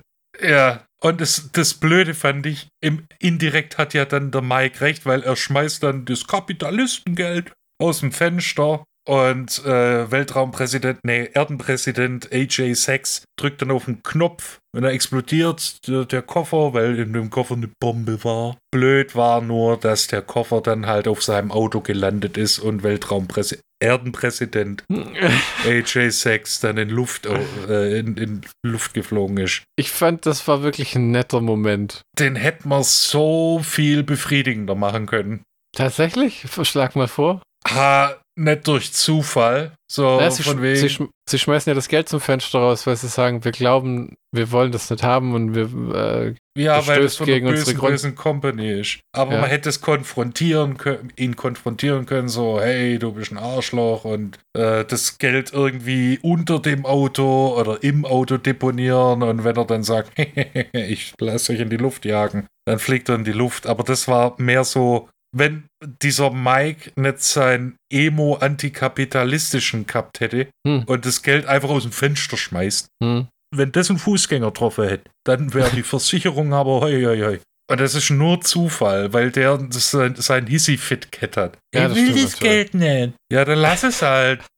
Also okay, also jetzt sehe ich dich, wie du das anguckst und dir denkst, oh Gott, ja, weißt du, und das hätten wir befriedigender machen können mit Konfrontation, so ein bisschen. Nicht so, ne, mir geht aber nicht. Sondern, ey, du bist ein Arschloch und äh, bla, und hier, verpiss dich, stoß dich aus dem Fenster oder sowas mhm. und schmeiß Geld hinterher und seine Leiche oder weiß der Kuckuck. Auf jeden Fall hätten wir es befriedigender machen können. Und dann kommt das Ende, in dem sie dann sagen, oh mein Gott, wir haben den Welt, äh, Erdenpräsident getötet. Was machen wir jetzt? Wir gehen jetzt einfach zu meinem neuen LKW oder Space Truck, der da steht und zur Verfügung steht. Weißt du, Kuckuck, warum? Hast du mal irgendwann was gehört, dass der Typ einen neuen LKW kriegen soll? Ja, und zwar, äh, das hat nämlich dieser, dieser Erdenpräsident äh, AJ Sachs gesagt. Aber wie blöd ist es, zu sagen, hey, du bekommst ein neues, einen neuen Space Truck und die Kohle und ihr haltet die Schnauze. Insgeheim will ich euch aber umbringen. Deshalb habt ihr hier ein paar Dollarscheine, drunter TNT, aber den Space Truck, den habe ich dir trotzdem bestellt. Ja, das war völlig idiotisch, das stimmt, ja. Und dann fliegen sie halt in den Weltraum. Die Mutter, ah, ich war noch nie äh, im Weltraum. Und dann fliegen sie in den fucking Weltraum mit Archivaufnahmen vom Space Shuttle, wo einfach ein CGI Space Truck drauf geklatscht wurde. Und dann denke ich, hui, The End, 25 Millionen. Oh, 1,6 Millionen eingespielt. Wow. Herzensprojekt von, von Stuart Gordon. Wow, Alter. Ja. Aber will ich gar nicht wissen, was du das ist sonst gut, er hat Liebling, ich habe die Kinder geschrumpft gemacht, das ist Strafe genug. Und damit endet ein mittelmäßiger Film. Willst du noch was sagen? Es gerät schnell in Vergessenheit, muss man wirklich sagen. Ich kann mich erinnern an die Anfangsszene, ich kann mich erinnern an den Roboterkampf und die Szene, wie der versucht, seinen Penis anzulassen. Aber wie die genau zum Beispiel vor dem entkommen sind oder wie sie die Roboter besiegt haben, das ist mir schon fast komplett entfallen. Ich sehe dann auch noch, wie sie wieder in den Weltraum starten. Am Ende, wo ja die Tussi nur irgendwie meint, so, äh, ähm, ich habe das noch nie gemacht. Äh, äh, äh dann lernst. Äh, fliegt mir jetzt das Make-up aus dem Gesicht oder irgendein so blöder Spruch kommt dann, wo man denkt, ei, ei, ei. Ich fand es aber sehr unterhaltsam zum einmal angucken, weil ich von dem Film auch schon viel Blödsinn gehört habe. Ja, also äh, auf äh, Rotten Tomatoes kommt der Film nicht gut weg.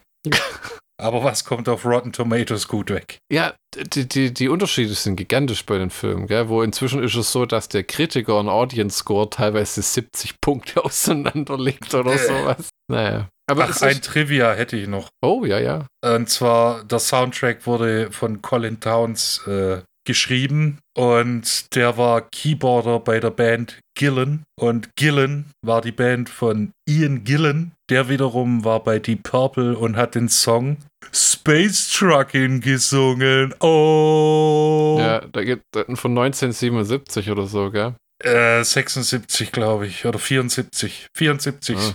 da waren wir dabei. Ja, von 77 war die Live-Aufnahme, die ich auf YouTube gesehen habe. Ah, ähm, äh, zehnminütig, gell? Der Song ist übrigens deutlich besser als der Film. Ja, ja, und das, äh, du kannst den Film äh, neuneinhalb Mal angucken. also, äh, den Song neuneinhalb Mal anhören, während du den Film guckst. Für mich ist Space Truckers der klassische Einmalfilm. Wenn man nichts zu tun hat und es kommt gerade auf Kabel 1, ist es recht unterhaltsam. Wenn man aber mal eine Viertelstunde wegläuft, um Wäsche aufzuhängen oder so, dann ist auch nichts verpasst. Richtig. Es sei denn, du, du siehst natürlich gerade die Szene nicht, wo er seinen Penis anlässt.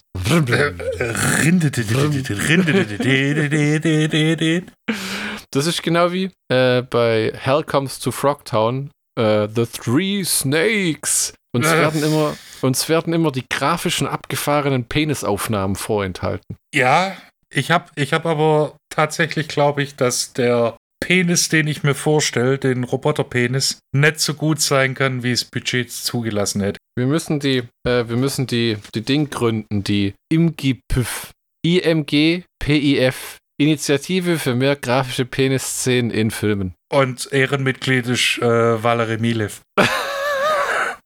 Entschuldige, entschuldigen Sie bitte, wir sammeln für die IMGPIF, ähm, die Initiative für mehr grafische Penisszenen in Filmen. Ähm, viele Filme müssen ohne grafische Penisszenen auskommen. Ändern Sie noch heute etwas daran mit Ihrer Spende. Wir wollen das ändern. Spenden Ja. Sie auch hin.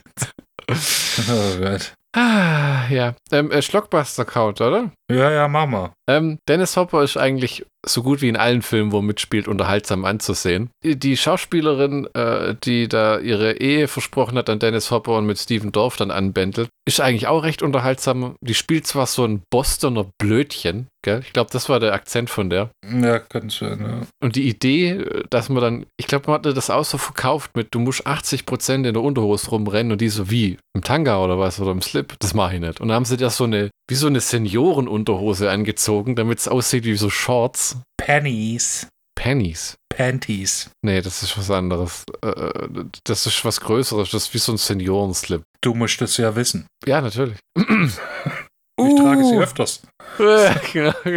Ich brauche den Support, okay? Hoden sind wie Knetmasse. Mit den Jahren Nur ein bisschen schmerzhafter, wenn das jetzt zusammenquetscht. Ja, das ist wahr. Das, ist, das passiert vielen armen, unschuldigen Männern auch oft im Alltag, wenn man sich hinsetzt, wo man denkt, ah, scheiße.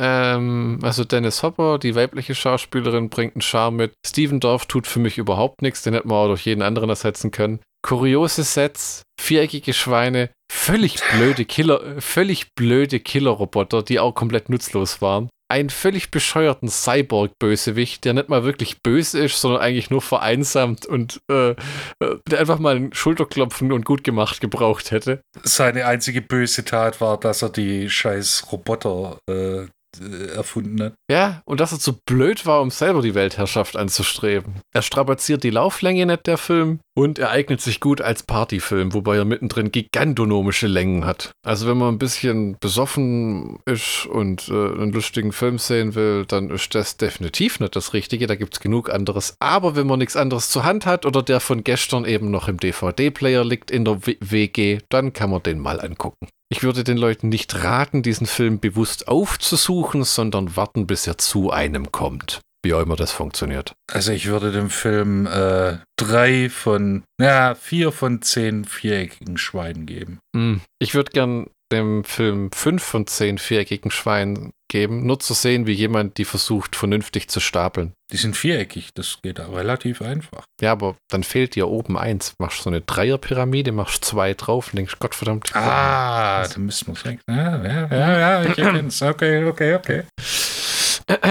Ähm, und es ist schade, dass es keine äh, Sequels gegeben hat zu dem Streifen. Wir wollen mehr viereckige Keep on- Schweine von Wo- Mars. Wo bleibt das Space Trucker Cinematic Universe? Ja, genau. Serien, Spin-offs, die ganzen Lieferungen, die Dennis Hopper schon ausgefahren hat, die Adventures von Steven Dorff und seiner Freundin, eine Spin-off-Serie nur mit dem Diner und der Space Trucker Gemeinde. Ähm, eine, eine ganze Sequel, Prequel, Vorge eine, eine Vorgeschichte von wie ist das Space Truckers Imperium entstanden, wie groß sind seine Einflüsse. Space Truckers, äh, äh Space Truckers Episode 1 mit einem halbstündigen Space Truckers Rennen durch einen Canyon. Ähm. Was mir jetzt gerade auffällt, für Space, für einen Science-Fiction-Film gibt es äh, eigentlich nur Menschen. Es gibt keine Aliens, ne? Ja, ist ja. wirklich so. Das wirkt aber, wie wenn man da einfach nicht dran gedacht hätte. Wir haben so einiges in dem Film.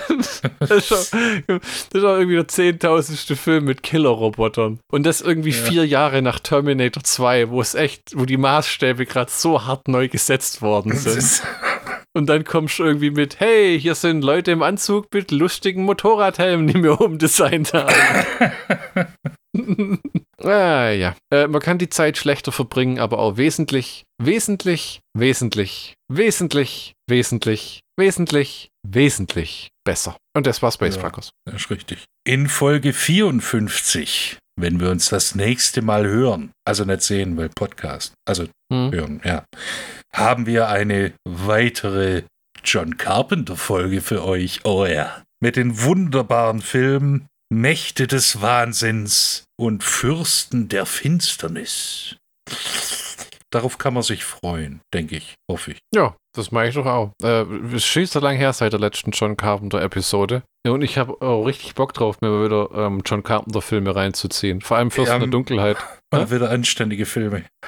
Ja, irgendwas, wo man schon von vorne sagen kann, das kann eigentlich kein Scheiß sein. Kennst du Mächte des Wahnsinns schon? Nee, äh, aber Fürsten der Finsternis kenne ich. Mächte des Wahnsinns ist ein fantastischer, abgefahrener John Carpenter-Film, der sogar unter John Carpenter-Fans oft untergeht, weil das war so ein Spät-Spätwerk. Ich glaube, danach kam dann schon irgendwie ähm, Ghosts of Mars, was ja irgendwie oh, okay. so, wo er dann keine Lust mehr hatte oder keine Ahnung. Hm. Äh, ja, in diesem Sinne, vielen Dank, dass ihr wieder zugehört habt. Wir hören uns nächstes Mal wieder. Und bis dahin hoffen wir, ihr habt Spaß. Mit euch und anderen. Ja, allein zu zweit, zu dritt, zu viert, zu fünf, zu sechs, zu sieben, zu acht, zu neun. Egal. Hauptsache Spaß haben. Brecht euch nix. Adieu. Auf Wiederhören.